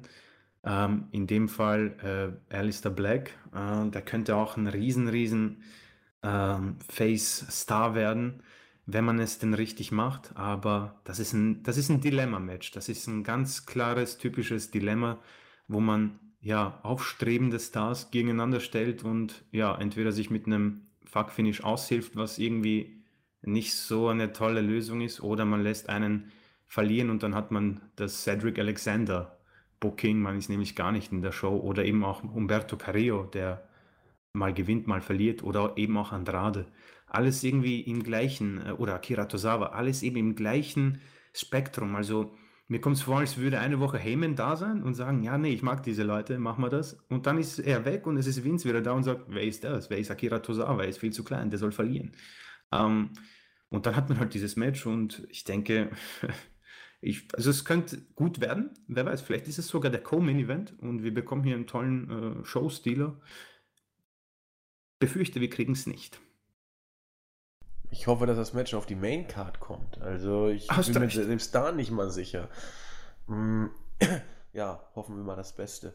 Also vom, vom, vom Potenzial kann das eine richtige Bombe werden. Also das sehe ich, sehe ich auch so, ja. Oh Gott, hoffentlich nicht nur acht Minuten. Wir werden es erleben. Ein Match haben wir noch, zumindest eins, das äh, wir äh, erwarten dürfen.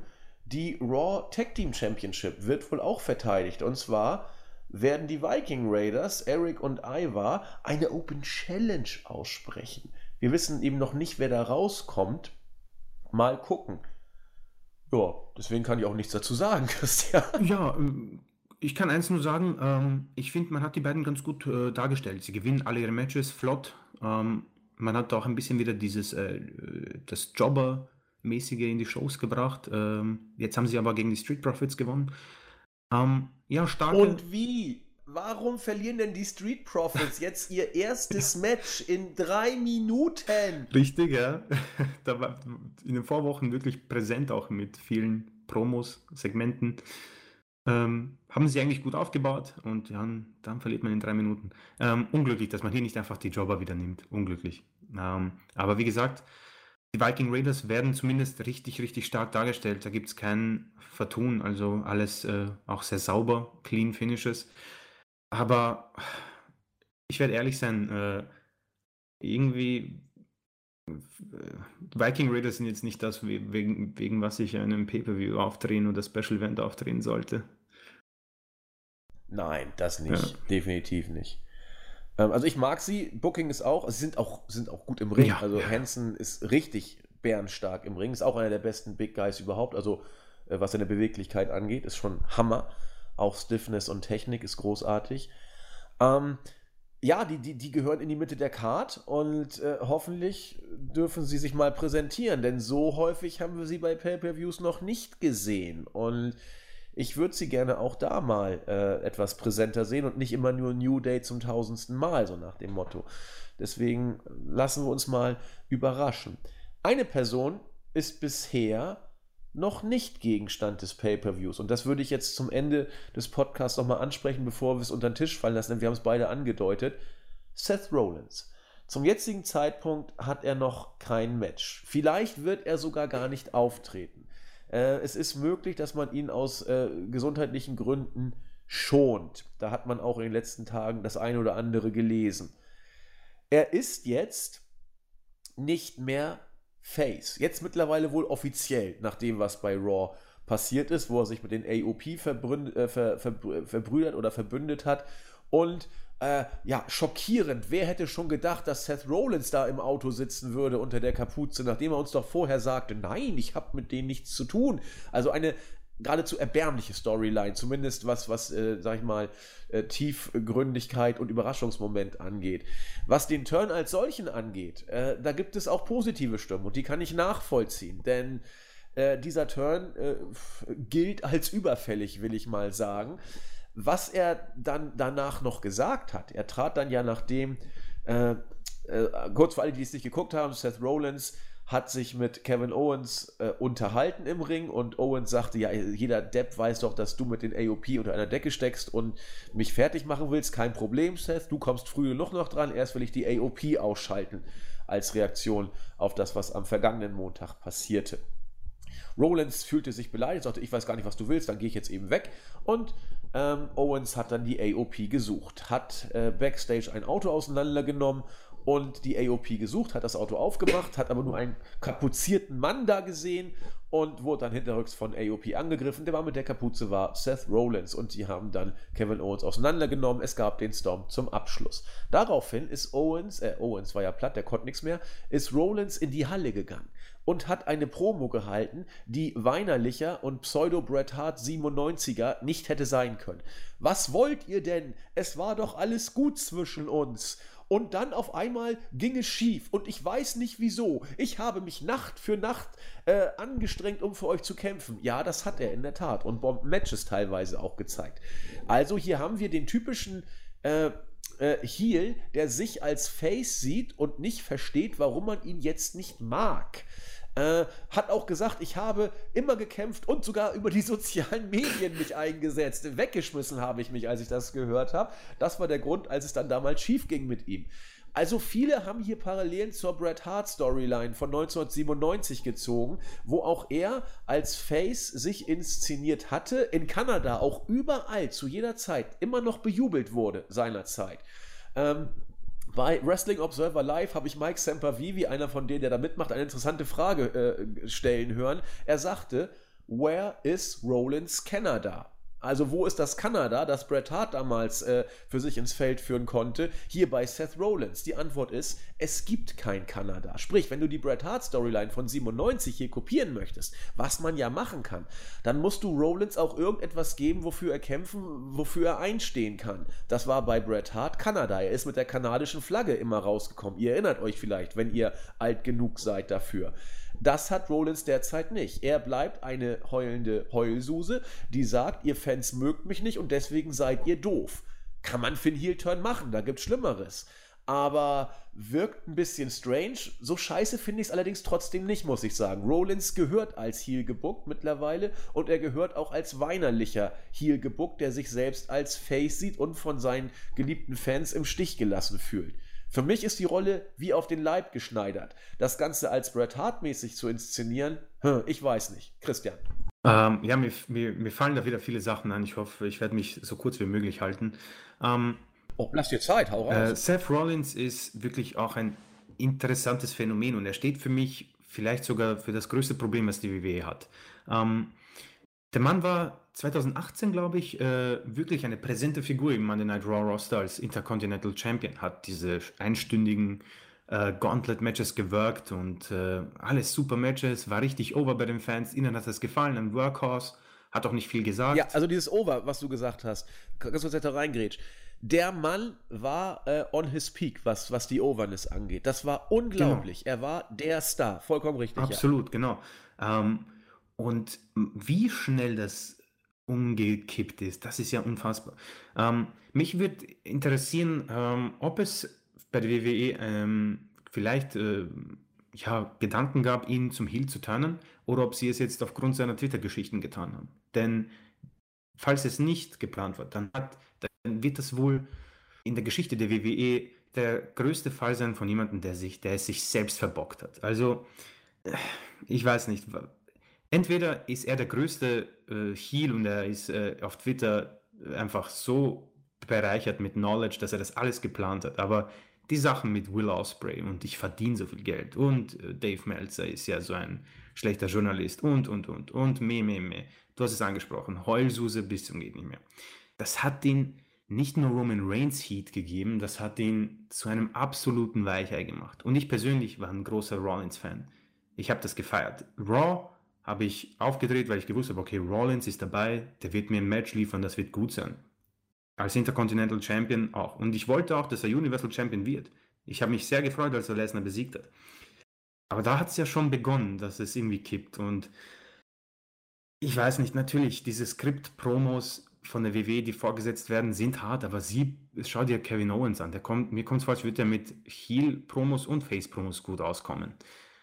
Rollins äh, ist wahrscheinlich am besten, wenn er äh, als ja, äh, weinerlicher Heel aufgestellt wird, sei es damals mit der Authority oder eben jetzt mit der AOP. Ich kann mir auch vorstellen, dass die AOP die ähm, Open Challenge annehmen von den äh, Viking Raiders und Rollins kommt heraus quasi und sagt, ja, ähm, ihr werdet jetzt sehen, was die so drauf haben und ähm, wir werden dann die größte Force werden. Ähm, ich weiß nicht, ob die WWE vielleicht nicht ähm, besser äh, ja, dran wäre, mit gewissen Superstars vielleicht sogar vertraglich das Internet zu verbieten. Denn wenn dieser Heel-Turn nicht geplant war, dann hat Rollins sie um ein, ja, ich möchte nicht sagen Top-Babyface gebracht, aber um einen guten Star gebracht, der als Universal Champion vielleicht sogar ein paar Tickets hätte verkaufen können oder für mehr Network-Abonnenten sorgen. Das sind reine Spekulationen. Aber das war alles so unglücklich und ich halte es nicht aus, dass wir von nicht, von nicht einem Jahr Rollins gefeiert haben und die Fans auch so hinter ihm waren. Man hat ja auch das, ihm das neue äh, Film gegeben mit dem Burn It Down am Anfang, habe ich richtig gut gefunden und dann ging alles so bergab, dass man sogar jetzt äh, auf Roman Reigns vergessen hat, ja, auch wenn das eine eigene Story ist. Ähm, ich weiß nicht, ob das noch zu retten ist. Man wird sehen, dieser Heel-Turn war sowas von überfällig. Ähm, ja, die Parallelen zu Bret Hart sind definitiv da.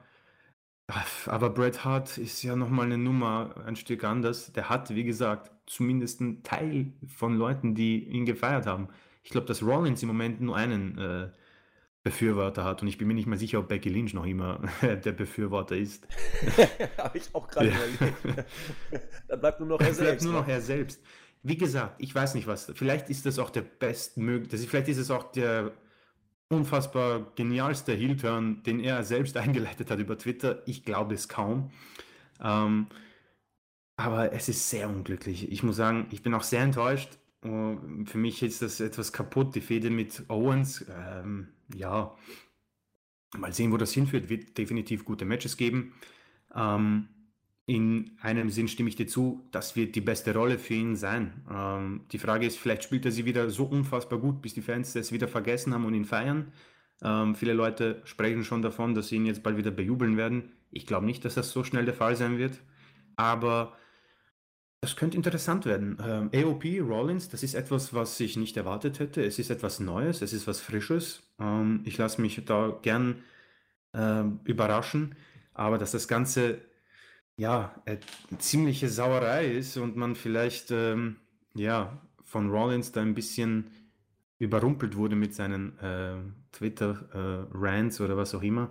Ähm, ja, weiß ich nicht. Es ist äh, sehr interessant auf jeden Fall die Personalie und dass er noch keine Rolle bei dem Pay-Per-View hat, ist auch interessant, aber wahrscheinlich schont man ihn, denn er hat ein ihres Programm hinter sich und ja, abwarten. Genau.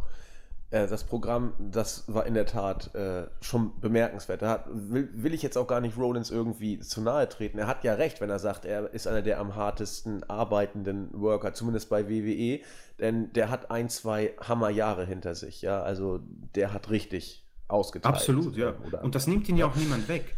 Das ist halt genau. anbiedernd. Nimm es einfach hin. Du, du weißt, du bist der Beste. Nimm es hin. Du hörst dir die Reaktionen. Du musst nicht auf Twitter sagen, ja, ich bin der Beste, ich verdiene das meiste Geld, bla bla bla. Es ist unnötig. Richtig.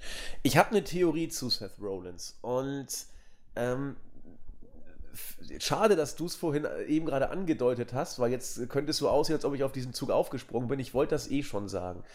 Ich glaube, dass Seth Rollins nach ein paar Wochen, spätestens Monaten, äh, wieder bejubelt wird. Bin ich mir sogar sicher. Denn wenn du den ersten Run von Rollins als Champion dir in Erinnerung rufst, als er da 2014, 2015 als weinerliches Babyface da äh, seinen Championship Run hatte. Da gab es immer bei jedem Pay-per-View, wo er auftrat, neben den obligatorischen Buhrufen auch immer recht viel Jubel.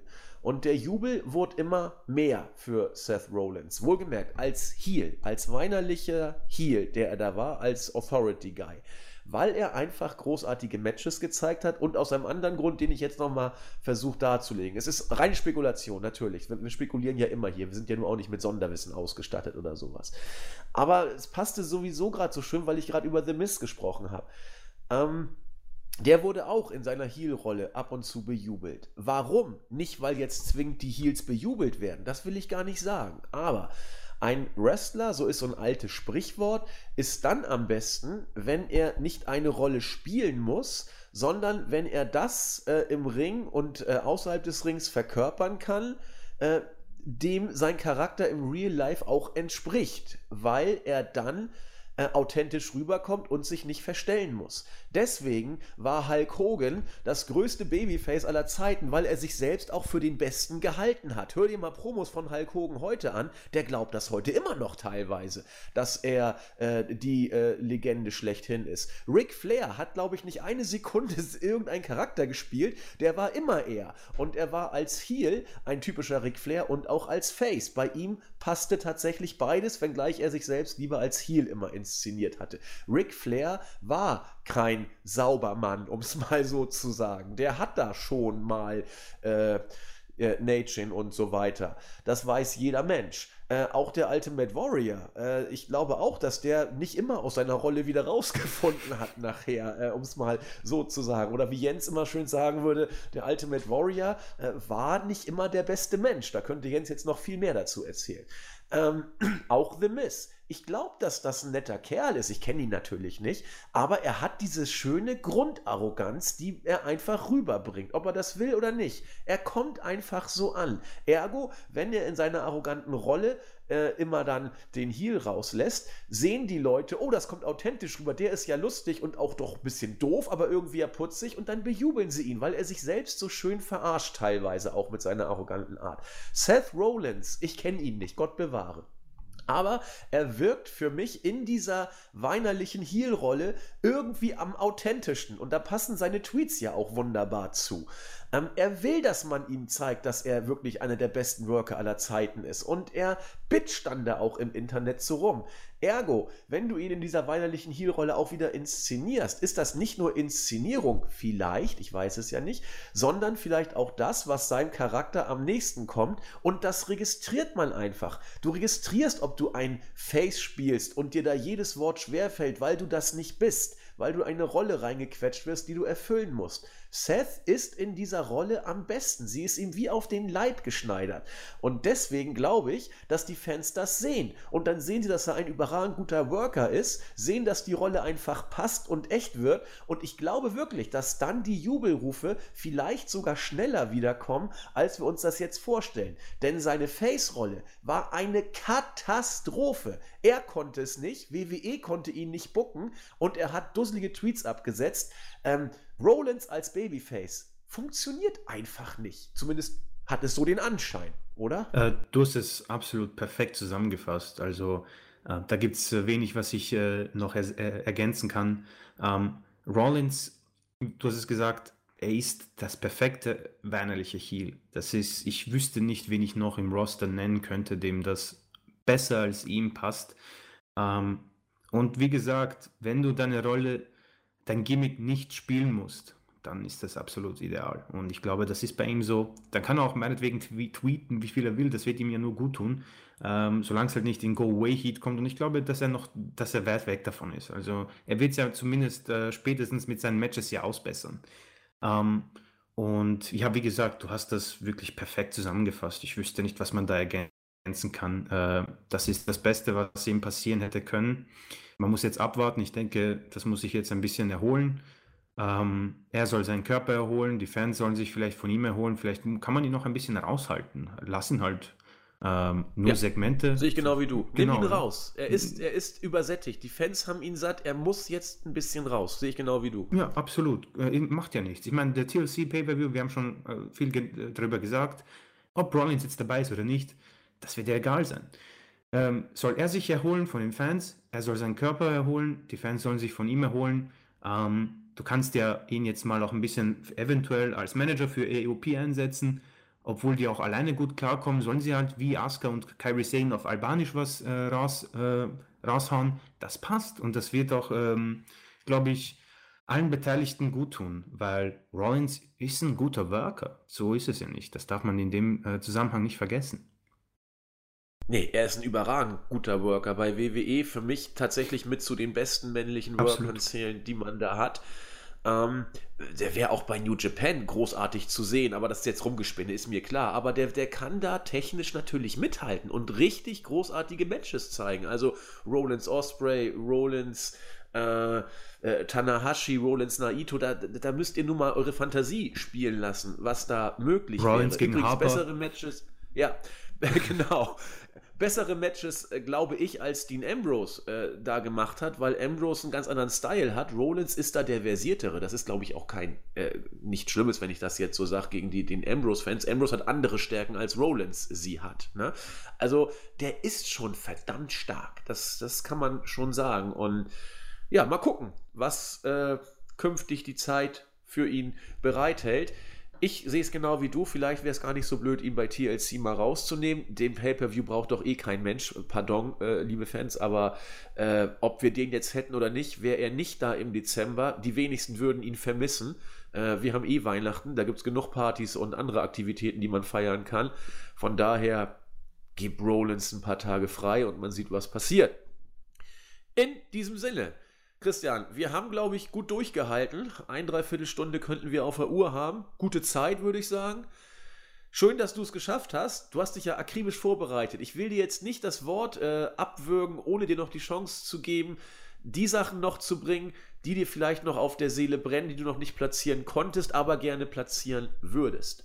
Ja, ich werde werd mich da relativ kurz halten. Ich möchte mich definitiv mal bei unseren Fans oder unseren Zuhörern bedanken für, die, für das positive Feedback nach, dem, nach meiner ersten, äh, ja, nach meinem Debüt beim Server Series Podcast. Äh, es hat mich sehr gefreut, das motiviert auch einen. Äh, ich entschuldige mich auch für die Nebengeräusche bei allen. Ich hoffe, das ist nicht allzu laut. Ähm, und ja, sollten wir uns nicht mehr hören, liebe Zuhörer, würde ich jetzt schon irgendwie schon den Leuten ein frohes Fest wünschen ähm, und eventuell auch ein gutes neues Jahr. Mal sehen. Ich möchte da nicht äh, dann äh, niemandem was gewünscht haben, deswegen nutze ich die Gelegenheit hier. Ähm, ja, schaut euch TLC an. Ich denke, wir haben da genug gesagt. Es wird das ein oder andere Match geben. Das wird auch gut werden. Dafür ist die WW schon noch gut genug. Und sonst, ja, ähm, zieht euch warm an und äh, ja, Punsch trinken und äh, eine schöne Zeit mit der Familie verbringen. Diesen Schlussworten habe ich nichts hinzuzufügen. Genau, zieht euch warm an. WWE wird schon dafür sorgen, dass euch sonst vielleicht kalt wird. Nein, das wird schon alles gar nicht so schlimm werden. Ähm, ich denke mal, ihr werdet uns noch mal hören vor Weihnachten. Wir gucken mal, ob wir noch einen Jahresausblick-Podcast hinkriegen. Angedacht, lose angedacht ist er da wir gar nicht so viele diesmal bei der Team Weihnachtsfeier sind, also ich zum Beispiel bin dieses Jahr komplett raus, äh, müssten wir es, wenn, vorher aufnehmen und äh, deswegen hoffen wir, dass wir vor Weihnachten noch einen Wochenrückblick bringen. Das müsste drin sein. Ob mit Olli oder Christian werden wir dann wie immer spontan entscheiden. Zum Beispiel Christian ist heute dabei, weil wir es gestern uns erst ausgedacht hatten, weil Olli ja die Frankfurt äh, in die Euroleague pusht im Stadion. Und ja, das versuchen wir hinzukriegen und dann mal schauen, ob wir den Jahresausblick-Podcast auch irgendwie hinbekommen. Im Zweifel erwartet da nichts außer dummes Geschwafel, wie immer von uns. Entweder ist das ganze Team dabei oder wir machen es in einer trauten Zweier-, Dreier-, Vierer-Runde. Irgendwas versuchen wir hinzukriegen. Und in diesem Sinne wünsche ich auch äh, wünsche auch ich euch äh, alles Gute, falls wir uns nicht mehr hören sollten, was wir ja doch hören sollten, frohe Feiertage und einen guten Rutsch. Aber so weit sind wir noch lange nicht. In diesem Sinne halte ich mich da kurz und sage einfach bis zum nächsten Mal. Vielen Dank nach Wien, bis zum nächsten Podcast. Wir sagen Tschüss. Ciao.